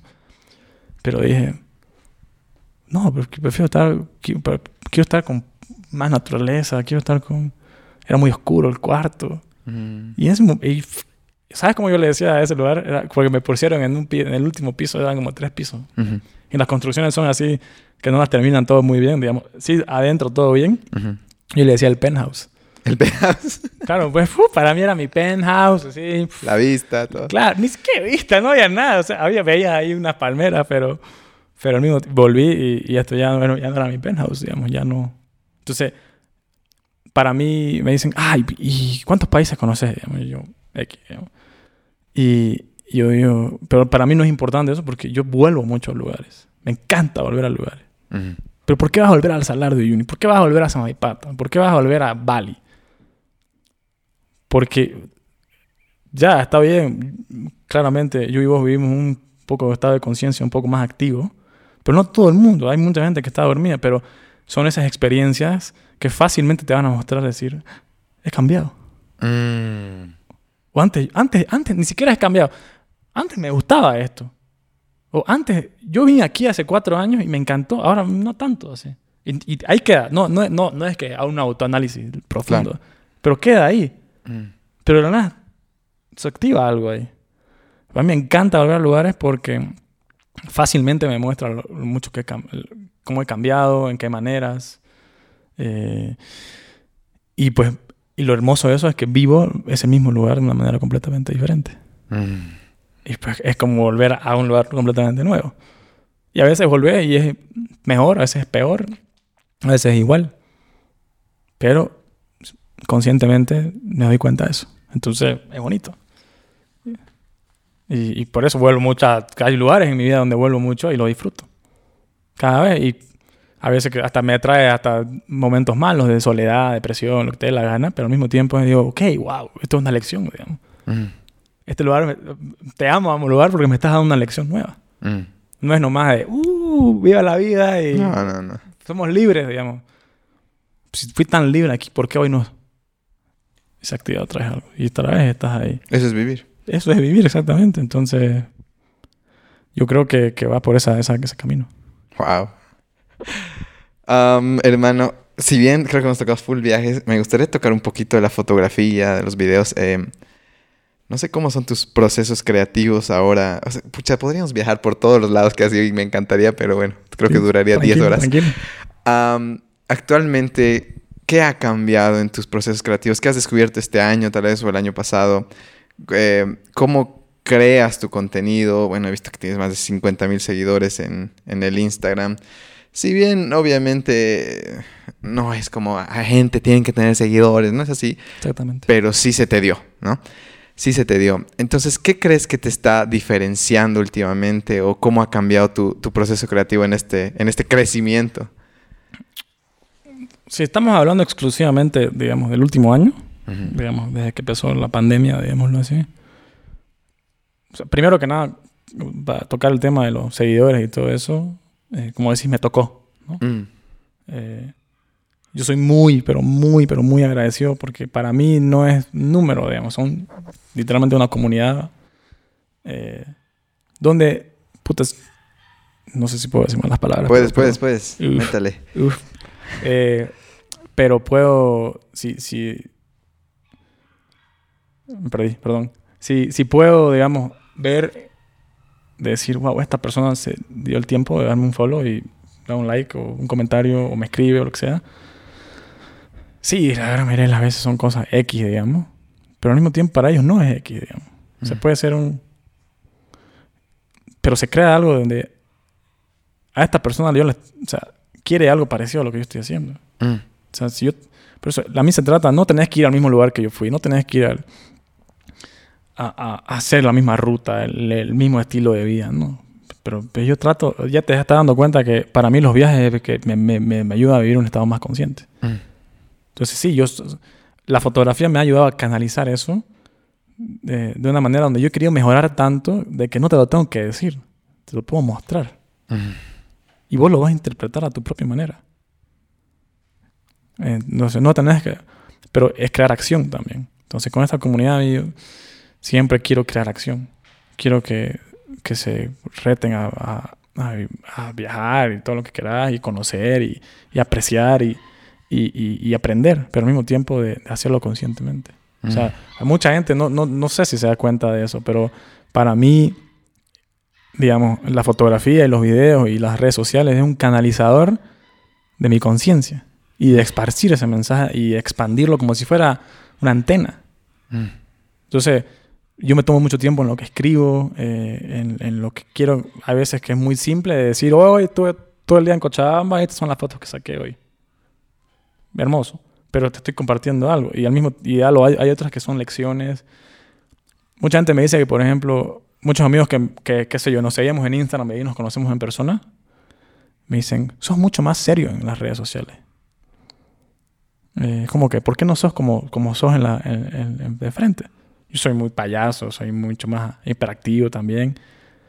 Eh, le digo porque quiero crear una división, digamos. Yo soy, yo soy yo en las redes sociales, solamente que muestro un lado más donde si vos de verdad lees entre las líneas, vas a saber si estoy feliz, vas a saber si estoy inspirado, vas a saber si estoy triste, vas a saber si me rompieron el corazón. Eh, por eso yo me tomo el tiempo. Y hay gente, digamos, que en las redes sociales planea sus posts, digamos, ¿no? Como cualquier cosa. O sea, vos tirás, ok, la mejor manera es organizar contenido y decir, hoy voy a subir esto, mañana voy a subir esto, en tres días subo esto. Y hago eso.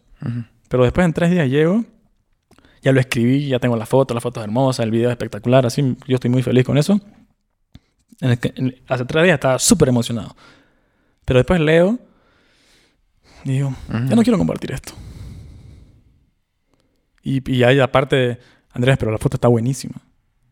Eh, y ahí está la, está la, peor parte que es los likes, Andrés. Tenés que tener engagement, tenés que mm. qué. ¿Ah? Y yo, yo, Pero yo no quiero compartir esto. Intento escribir otra cosa y si no sale, borro. Es más importante lo que estoy escribiendo que la foto. Mm. Y, la, y es muy loco eso, porque obviamente yo no estoy comunicando eso. En realidad creo que primera vez lo, lo, lo, eso lo saben mis amigos, lo saben mi familia. Y, por eso este año vuelvo, digo todo esto, porque este año es, yo antes era tengo que postear una vez al día, y sí, cuando estás viajando todo el tiempo es muy fácil, porque todo el tiempo estás haciendo algo emocionante. Y yo tengo contenido a patadas, entonces obviamente lo fui reciclando y utilizando y mostrando cosas nuevas que no había usado durante el último año. Pero después decía, ok, pero hoy no sé, no quiero compartir nada, no tengo nada que compartir, no tengo nada que expresar, no tengo nada que más o menos que quiero más o menos canalizar. Mm. Pues no comparto y de ahí no subía una semana, no subía dos semanas y ahí, no, a veces por eso no subo stories o qué sé yo, porque realmente no me nace. Y mm. no es que no me nazca porque no estoy agradecido con la comunidad o no, no quiero, me quiero dejar las redes sociales, quiero escapar, no, quiero hacer otras cosas. Mm. Y soy muy, no es ni siquiera fiel y leal a eso, simplemente que soy fiel a mí mismo. Y hay veces que uno igual postea, porque digo, sí, voy a postear igual. Y, capaz, le, como te digo, vuelvo a tratar de escribir y encontrar una vuelta a algo que sí sea.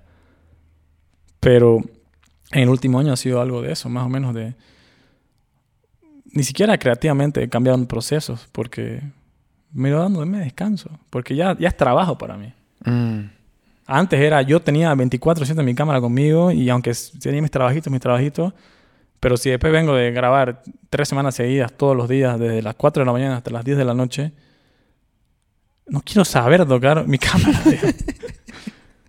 Eh, y por eso me compré recién una cámara de rollo.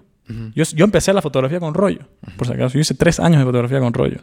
Blanco y negro, nada más. Y yo procesaba mi rollo y todo. No, yo entré a digital en el 2012. O sea, yo ya tenía 21 años, 20 años. 20 años. Yo venía ya y ahorita la bendito, yo bendito mi equipo hace mucho tiempo y me compré recién. Y mi papá me dijo, ¿pero por qué, vas a, ¿por qué te vas a comprar rollo? Es una gatadera de plata.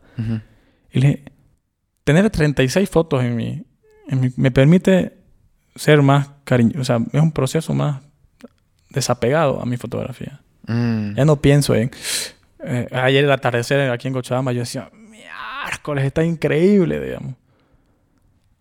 Pero en general, le saqué una foto con mi rollo, una con el celular y ya está, digamos, para el recuerdo. Y no sé, o sea, también tengo que aprender a, porque no quiero perder esa esencia de mi fotografía, que para mí... Todo ese equilibrio para ti.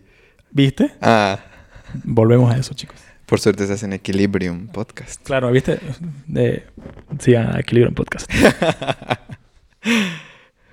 Gracias, hermano. Sí, por eso. Mm. Entonces, creativamente siento que no hubo un cambio en mi proceso. No, no- la verdad que todavía no sé, eh, pero sí estoy consciente que quiero trabajar con más gente. Mm.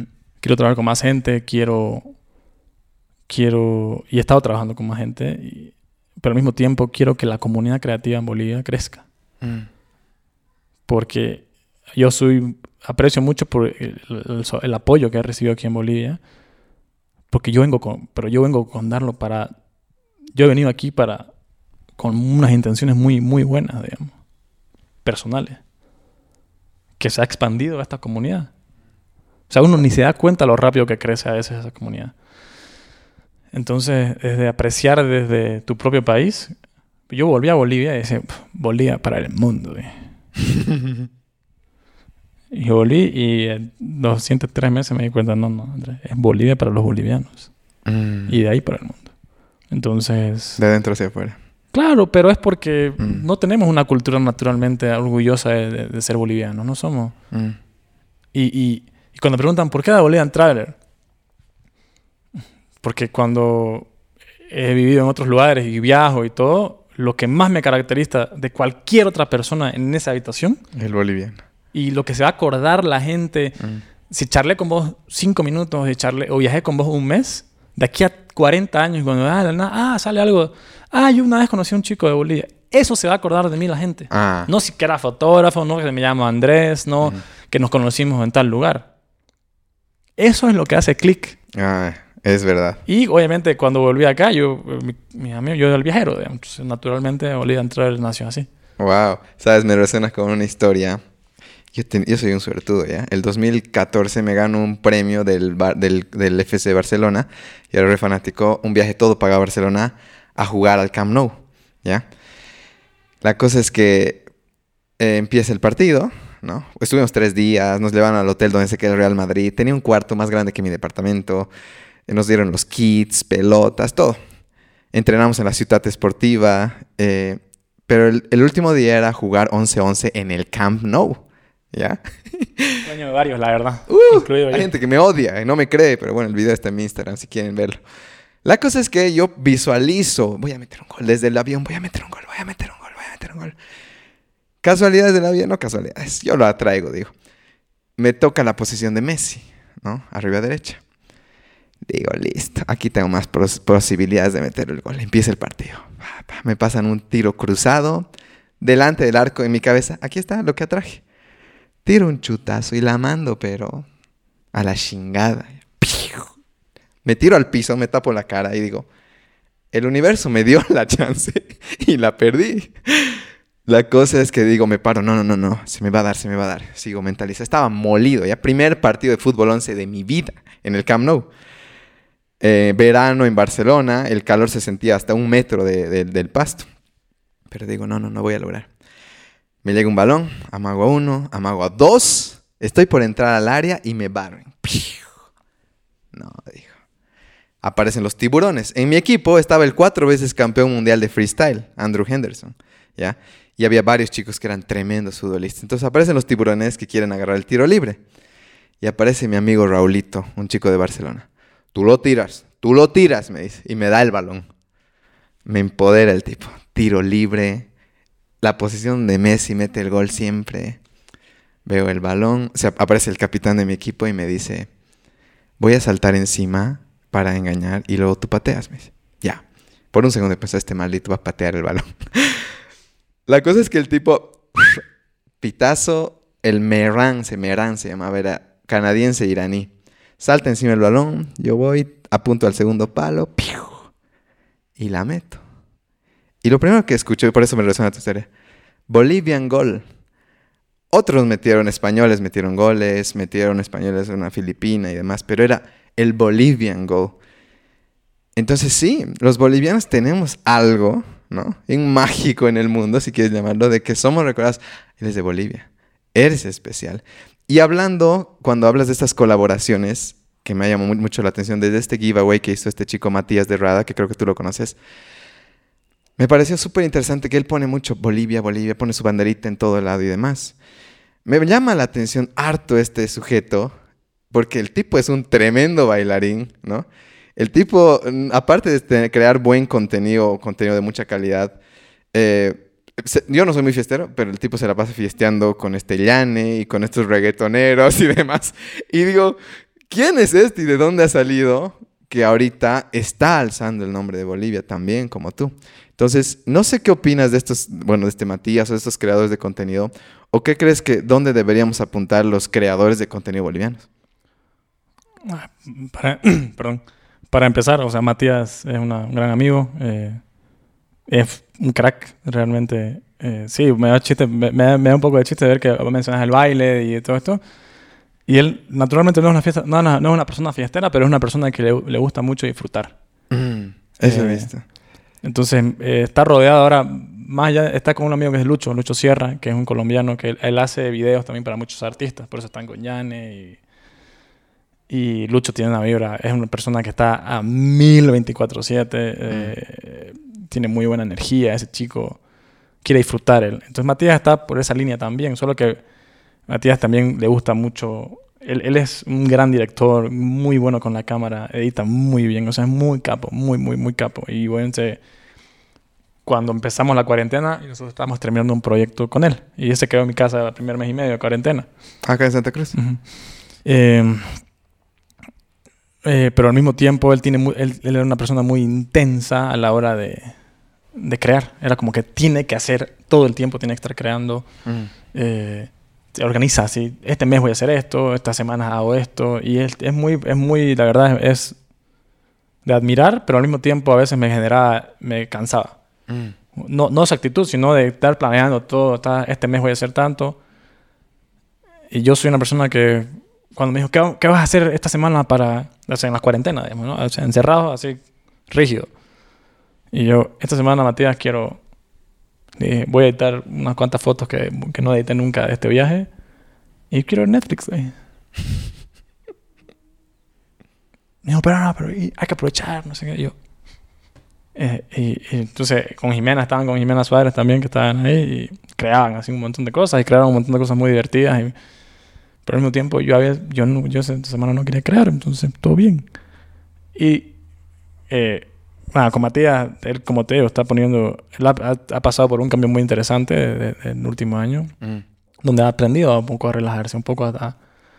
eh, él, él me, me, dijo una cosa una vez que, que, que me, que me dijo, sí, una vez fui a Bali a grabar un video con...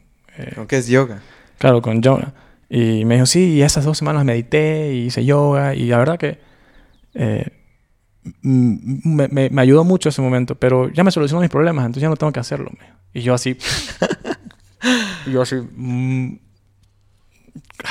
así, bueno, nada, no le dije nada. Ah. Y ese momento, como te digo, agarré rutinas otras muy saludables, volví a hacer ejercicio. Él siempre muy activo con el ejercicio, te motiva un montón a que hagas eso, pero él hacía su ejercicio, hacía el mío, eh, volví a hacer más yoga. Em, volví a meditar. Yo soy una de las personas que tengo la, voy a decir algo que te voy a invitar a hacer cosas que quizás vos no querás hacer, pero te la voy a hacer de una manera muy pasiva que vas a decir, ah, pues lo hagámoslo. Y, y te termina gustando. No, para mí es indiferente. Pero es porque estamos ahí. Entonces le dije, Jime, por si acaso, eh, voy a meditando estos días, pues, en las mañanas, por si querés. Eh, Mati, yo sé que a vos no te, no te interesa tanto, pero por si querés. Y yo no soy, quiero dejar claro aquí, yo hablo mucho de meditación y todo, pero no soy constante, no soy un experto, no, no me, nunca me he metido en... Siempre es muy, muy, muy personal y lo he adaptado a mi estilo de vida en la manera que más me funcione. Porque yo tengo una facilidad de, de generar esa conciencia en mí. Pero eh, yo, les, yo los guío, no pasa nada, es muy simple. Y al comienzo metí hace una, dos o tres veces. Y al comienzo era como que, no, ¿sabes qué? No. Bueno. Y de ahí él se fue. Y, y, él hace una vez al año, como por un mes, deja las redes sociales. Para enfocarse en sus metas. Para enfocarse. Es muy bueno eso. Pero el tema desaparece. Entonces, yo no le hablé ni por WhatsApp ni por todo ese mes para ver qué estaba pasando. Y al final vi que apareció en redes, le escribí y nos llamamos. Y me dijo, bro, quiero que sepas que voy 76 días seguidos meditando. ¡Wow! ¿Vos cómo andas? Me dijo. Y yo, puta, yo no medito hace unas dos semanas, le dije. Yo la última vez contigo, viejo. ah, hace unas dos semanas. ¿Pero por qué? Yo le dije, porque para mí va y viene, le dije. Mm. Eh, a veces, Una vez me pilló, una vez que tenía que ir al súper y desinfectar todo, así, digamos. Y una vez yo me puse, no, ese día no, no me había sentado a meditar y, y me puse mis audífonos y yo voy a desinfectar estas verduras, digamos. O sea, así para mí es así, digamos. Hoy no quiero sentarme a hacer... Y me vio a mil, yo me puse, me puse, creo que un dubstep jodidísimo, así. y así, y, y, y, me dijo, y yo me tardé unos, no sé, pues unos 15, 20 minutos en lavar los platos, en desinfectar todo. Y me dijo, ¿qué estabas haciendo? Y le dije, estaba meditando. Le ¿A lo que estabas haciendo? Te, que estabas a mil, me dijo. Yo estaba meditando. Le dije, ¿cómo así? Nada, hermano, no tenía ganas de sentarme a meditar. Le dije, entonces, mi meditación es, es, es, es, pues, es digamos, este... Eh, ¿Cómo se llama esto? Eh, decido yo conscientemente decir esto es lo que voy a hacer, no hago nada más. Y eso estoy más presente, estoy dedicado al presente, momento presente al 100%. Y la música me ayuda a canalizar eso también. Entonces, yo entraba a mil ahí, no es como que era ahí un... Claro, no era un mantra. No, no era un mantra, digamos. No era ahí un... Pero una licuadora con balazo, tornillo, grito y todo. Y yo ahí a mil, digamos, feliz, digamos. Porque Casualmente una vez le mostré una, música, una canción de dubstep a mi madre. Le dije, mami, esta está jodidísima. Le. dubstep jodidísimo, me encanta. Y, y, me, y, me, y me dice, wow, me dice, ¿sí que Que recién eh, vi unas cosas, unos sonidos, de, el, que son los sonidos que hace el universo. Y son muy parecidos. Me y yo le dije, ahí está. Así que Skrillex es bien, debe ser un ser canalizador del universo, ¿no? Gracias, Skrillex. Pero bueno, eh, para continuar con lo de Matías, digamos, como creador, creo que él nos ayuda un poco a... Eh, yo, Matías, lo quiero mucho y lo aprecio mucho y lo admiro mucho porque... Sí, él vivió en Estados Unidos la mayoría de su vida y todo, pero él es muy atado a sus raíces bolivianas con mm. orgullo. Y estamos hablando que es lo que estamos hablando, que ese orgullo que a veces nos falta. Mm a mí no me falta como boliviano porque yo he vivido cosas muy parecidas como él y, y como estas experiencias en el Camp Nou. Y, y no solamente como boliviano, pero como latino. Mm. Porque yo también siento eso porque cuando has conocido a un europeo que en, estás en un lugar X, en un lugar neutro, así, ponete, eh, en una montaña, y conociste a un francés y a un alemán y se, por separado y de la nada se conocen y dicen, ah, mi hermano europeo. O o un canadiense y un, estadounidense. Mi hermano norteamericano, digamos. No hay. ¿No ves? Para mí solo existe en, en África y en, en, Latinoamérica. De que yo conozco a un ecuatoriano en, qué sé yo, en Kuala Lumpur, digamos, y yo no sé nada de Ecuador más allá de que, o sea, no conozco Ecuador, no nada, pero ese es, es mi brother, es mi hermano latino. Mm. Y esa conexión es muy fuerte, entonces... Raíz. Mm. Eh, hay que ser agradecido por eso también, porque venimos de una cultura así, de mucho dolor, hemos creado en la colonización eh, desde esa época hasta ahora, que mucha violencia y todo, y sí, por eso vivimos en inseguridad y vivimos en un modo de defensa. Mm. me dice, ¿cómo entras? ¿Cómo sabes dónde meterte? O qué sé yo. Cuando vas a un lugar en Asia o qué sé yo, en unos lugares donde no, no se preocupa tanto por eso, la gente cuando te ve, automáticamente asume que sos una buena persona primero que antes que mala. Y por eso te sonríen y por eso nada. Entonces, cuando de la nada sentís el alivio de que alguien te vea así, vas a comenzar a ver el bien, vas a querer vos también ver primero a la gente como si fuera buena antes que mala. Mm, es nuestra herencia la que nos hace ver mal antes que Está bien, y, y, con todo sentido, hay, hay, inseguridad. Y yo no estoy diciendo que andás con la vida con los brazos abiertos, con tus cámaras en la mano, tus joyas y tus celulares, flasheando, digamos, ¿no? Sino, pero eh, de, de, de, uno estar consciente, digamos, de, decir, pucha, aquí tengo que bajarle un poco el ritmo, pero no tengo que dejar de rayar esta energía positiva. Mm. Porque no, no es como que vos decís un cartel en tu frente que dice yo soy buena persona. Claro. Y, y hay suerte y hay otros momentos de, suerte. Hay gente que no le importa eso, entonces igual te va a saltar, igual te puede generar dolor y todo. Pero en mi experiencia, si uno eh, lo raya suficientemente fuerte, a mí me han salvado la vida en el barrio jodido. Personas que no me conocen. Han corrido media cuadra para decirme, ¿vos qué haces acá? Te va a matar esa persona por tu cámara. Te va a disparar en la cara a esa persona por tu cámara. Vení. Así. Y sabes que lo más chistoso de todo, una semana antes, yo me preguntaron lo mismo, un hostal, y yo les dije eso. No, yo decido entrar con radiando energía positiva. Que la gente sienta que yo soy bueno, mm. que tengo buenas intenciones. Y, con, y, confiar que las personas que de verdad van a sentir eso van a ayudar. Mm. Si es que tengo que necesito ayuda. Y a la semana siguiente, literalmente así. Tal cual. Tal cual. ¿No? Y uno dice, wow, lo estoy haciendo bien, así. Yo por suerte, digamos, pues, no ahí. Eh, pero bueno, eh, perdón, me desvío un poco con los temas, pero para volver a lo de los creadores, yo creo que es muy importante que tú saber confiar en uno mismo, ¿no? Mm. Pero tener la ambición de querer mejorar, de que tu estándar no está en lo que está haciendo el que, el que tu vecino, digamos. Mm. Tu estándar está, para mí mi estándar siempre ha sido, ¿qué está haciendo el que está, el que vive de esto y gana 15 veces más que yo? Mm. O 100 veces más que yo. Y no por, uso la base del dinero otra vez, mm, porque en la sociedad en, mundial están cosas, pero al mismo tiempo, no es, para mí no es como te genera estatus, pero ¿por qué alguien que está haciendo exactamente lo mismo que yo está ganando más dinero que yo? Claro. Y va, puede ir más cómodo y puede ir a más lugares y puede... Eh, entonces digo, ok, algo tengo que ver yo. Entonces mi estándar en calidad de contenido y de cómo se hacen las cosas siempre ha sido, porque yo también estaba afuera y, y no era como que yo decía, ¿qué están haciendo en Bolivia? A ver, yo llegué a Bolivia y dije, así están haciendo las cosas en Europa, así están haciendo las cosas en Estados Unidos, así están haciendo las cosas en tal, tal, tal. Así las tenemos que hacer acá también. Mm. Y ahí comienzo, ah, pero no, pero así no se hacen las cosas acá. Y yo, se van a hacer, vas a ver, todo llega. Entonces, entonces Matías nos enseña a, que sí, él pone el nombre de Bolivia en alto a través de, su trabajo y, su personalidad y, es una persona muy positiva que quiere generar en, su, su, su bueno, él, él, es paid forward. Es su, es su cosa. Como que vos haces si alguien te hace bien a vos, vos tenés que hacer bien a alguien más. Mm. Entonces, él le gusta compartir información en una sociedad, donde, en, una, en una industria donde todo es muy. Te voy a vender el conocimiento. Sí. Él, él, lo, él te lo dice. Y es muy sincero, muy abierto. Y, entonces, él nos genera un estándar, digamos, como de, alguien más, digamos, un chico que tiene 18 años y, está haciendo videos hace un año, dos años, y, pero tiene sus clientitos así, mm. de decir, Put, si él puede, ¿por qué yo no? Mm.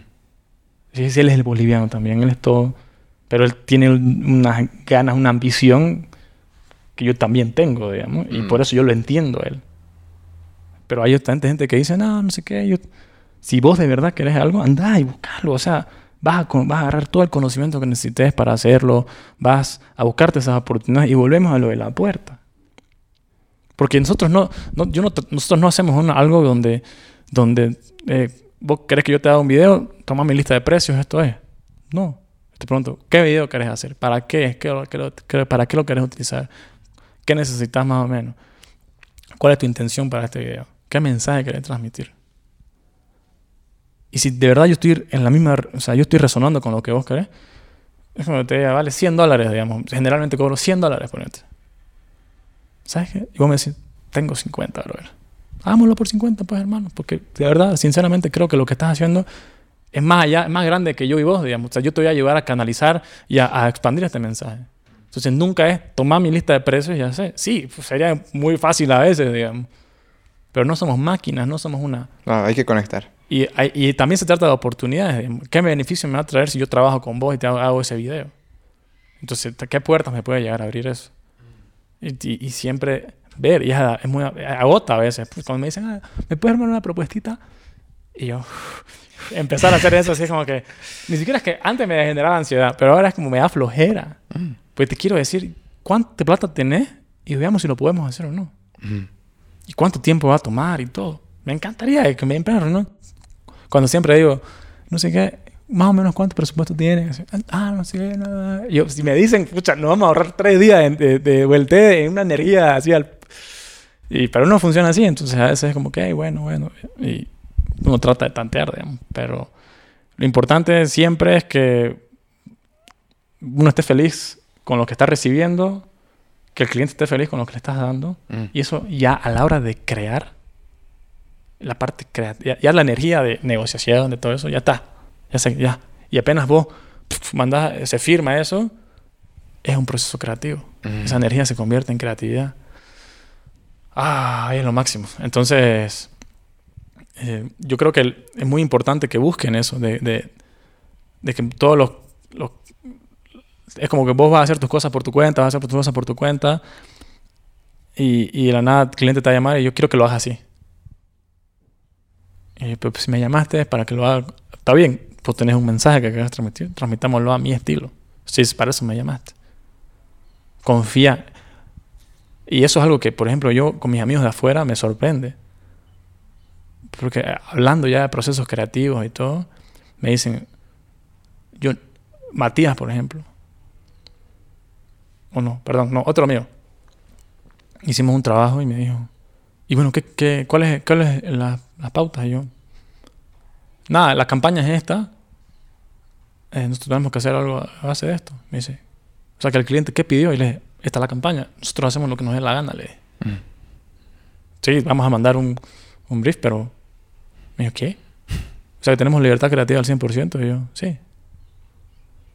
Y me dice, y a tra- un amigo que trabaja con marcas que te dé la gana en todo el mundo. Y me dice, primera vez que tengo libertad creativa al 100% para hacer un proyecto, me dice. Wow.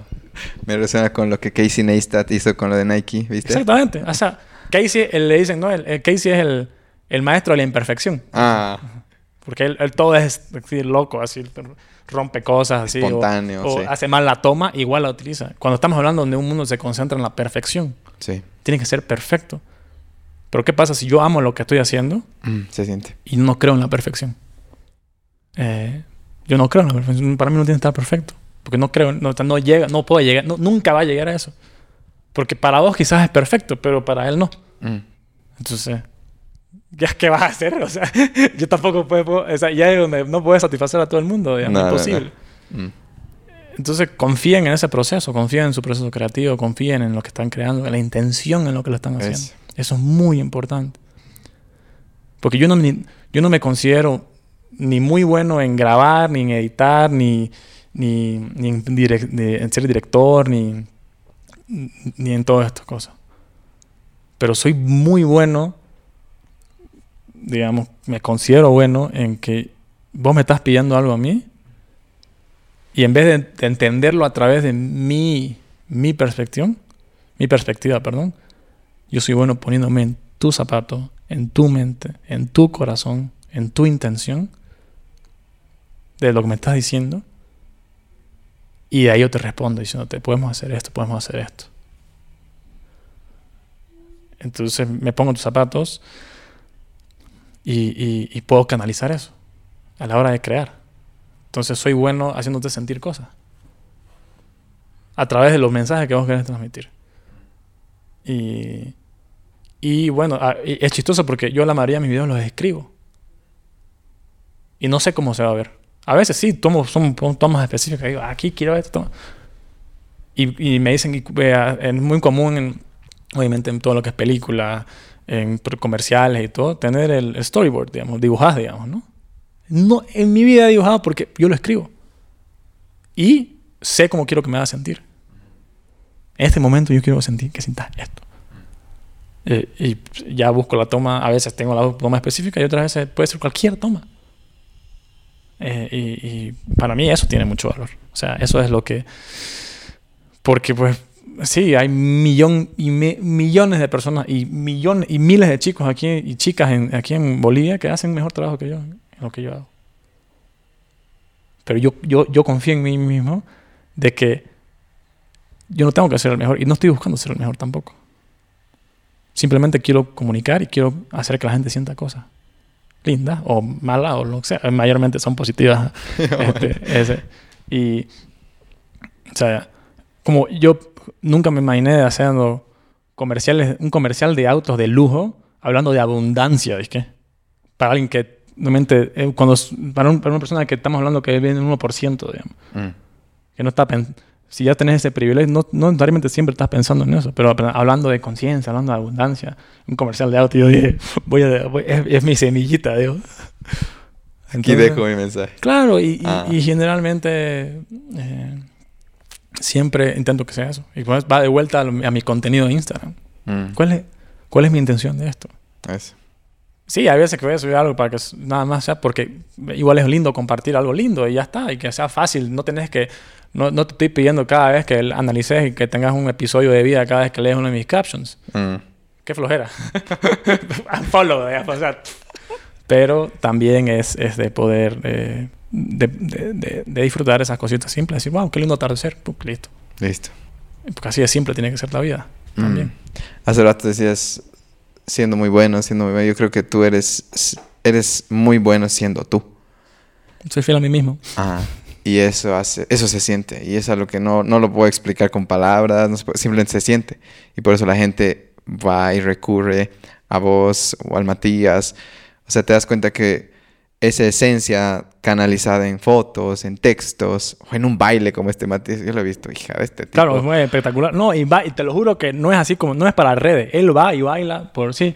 No, y se siente. Y, y, así ama, es su manera de expresar alegría, digamos. Y mm. a través de eso es que ha tenido las historias más locas de viajes. Ese chico, ahora lo tengas un día porque te cuente. Es muy, es muy increíble porque saca él, él, él, cree, ¿verdad?, el bien común de la humanidad mm. y una de sus maneras es el baile.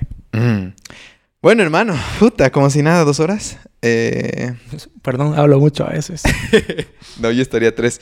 De hecho, uno de mis podcasts favoritos es de Tim Ferriss con Jamie Foxx. Tienes que escuchar ese podcast viejo. creo que son tres horas y media. Ah, no, quieres que sean siete horas ese podcast. Y ahorita yo quisiera seguir hablando, pero sé que, sé que la vida nos va a parar y voy a tener un round 2 contigo en Santa Cruz. Algún rato me quisiera ir por allá. Me parece perfecto. Y a ver dónde estás, a ver si nos vamos a Samaipata, igual que siempre los veo ahí con la Sofi más que Sophie igual tiene una energía hermosa. Impresionante, ¿no? Impresionante. ah. Eh, sí, lo de, lo Sophie tiene... La verdad que es una de esas personas que cuando entra a tu vida me siento muy agradecido porque es un recordatorio de, muchas cosas, ¿no? Y, y, son esas personas que, no sé, yo al comienzo era como que decía Sophie, pero al mismo tiempo no es como que querés estar todo el tiempo con Sophie, pero sino que cuando estás con ella es muy simple la vida. ese. Y es bonito eso. Es, bonito. Feliz de tenerla en la vida a Sofía. Algún día nos conectamos todos allá. Me encantaría. Bueno, siempre hago un reconocimiento, agradecimiento. Tengo que decirte, tengo que ser sincero, Andrés, que... Y creo que este es mi podcast favorito de Equilibrium. Lo siento a los demás entrevistados, pero siento que ah, he, conectado, o sea, he conectado contigo y, no porque yo he tenido que hablar mucho, sino que simplemente se ha dado que, has, has, fluido y, y, he disfrutado mucho escucharte. Y sé que la gente que escucha igual. Entonces, Gracias por enseñarnos eh, no solo de, viajes y fotografías, sino hasta espiritualidad, ¿no? Muy sutilmente, muy vividamente. No tienes que explicar algo, simplemente creo que has venido con una, con una estrella, dicen algunos, ¿no? Entonces agradezco que estés acá, que nos llenes de energía este lugar y, realmente espero que hayas disfrutado igual. No, ustedes por tenerme acá, la verdad que, no sé, primera vez que hago podcast quiero mencionar, así que es un privilegio estar acá y y nada, tengo mucho que decir, pero al mismo tiempo mucho que escuchar y, y, nada más, esto como una conversación y a un rato nos sentaremos más tranquilos ya que me contés vos de tu lado de la, de la vida y... Uh, hay buenos. Pero no lo dudo, no lo dudo. Eh, pero yo muy feliz de estar acá y poder compartir un poquito y pues nada, la verdad que, que invitar a la gente a que a que te escuche, porque la verdad que cada uno de los podcasts que tenés hay muchas lecciones. Eh, hay personas... Es que no, no tenés que ser un ser impresionante para tener una enseñanza impresionante. Tienes que haber nacido. Prácticamente, ya, ya estar vivo ya es, un privilegio y ya, Es, eh, y, ya es una aventura y, va de vuelta, de vuelta a lo del Señor sentado en esa banca. ¿Qué ha hecho ese hombre toda su vida para que esté enfrente de mí el día de hoy? y esas experiencias y, pues estar un poquito más agradecido por eso. Y yo hoy muy agradecido de estar aquí con ustedes y, de compartir un poquito con toda la comunidad de Eclirium. Gracias, hermano. Gracias a todos los que han escuchado y pues nada. No se olviden de seguir a Eclirium Podcast en Instagram, en todas las Y de Bolivia Traveler igual, por favor. Gracias, Gracias, chao, chicos. De verdad, muchas gracias por haber escuchado Equilibrium. La manera más fácil e impactante de apoyarnos es suscribiéndose al podcast en Spotify y en Apple Podcast. También nos ayuda mucho que esparzan el mensaje que tenemos compartiendo los episodios con sus amigos y familia en redes sociales. Cualquier manera que elijan para darnos una mano es algo que agradecemos y apreciamos mucho. Finalmente, los invitamos a fortalecer su cuerpo y mente practicando yoga con nosotros, a tener una experiencia renovadora alineando sus chakras, a leer fantásticos libros en nuestro club de lectura o a poner su alma en un papel escribiendo en nuestro club de escritura. Este episodio fue grabado y editado por Alfredo Terán. Aprecio mucho, mucho, mucho su presencia, el tiempo que dedican en escucharnos, el cariño que nos mandan en mensajes públicos y privados y también el hecho que quieran mejorarse para disfrutar su tiempo limitado en esta maravillosa experiencia terrenal. Siempre estoy cerca de ustedes, aunque no nos conozcamos. Los espero pronto. Hasta la próxima. Namaste.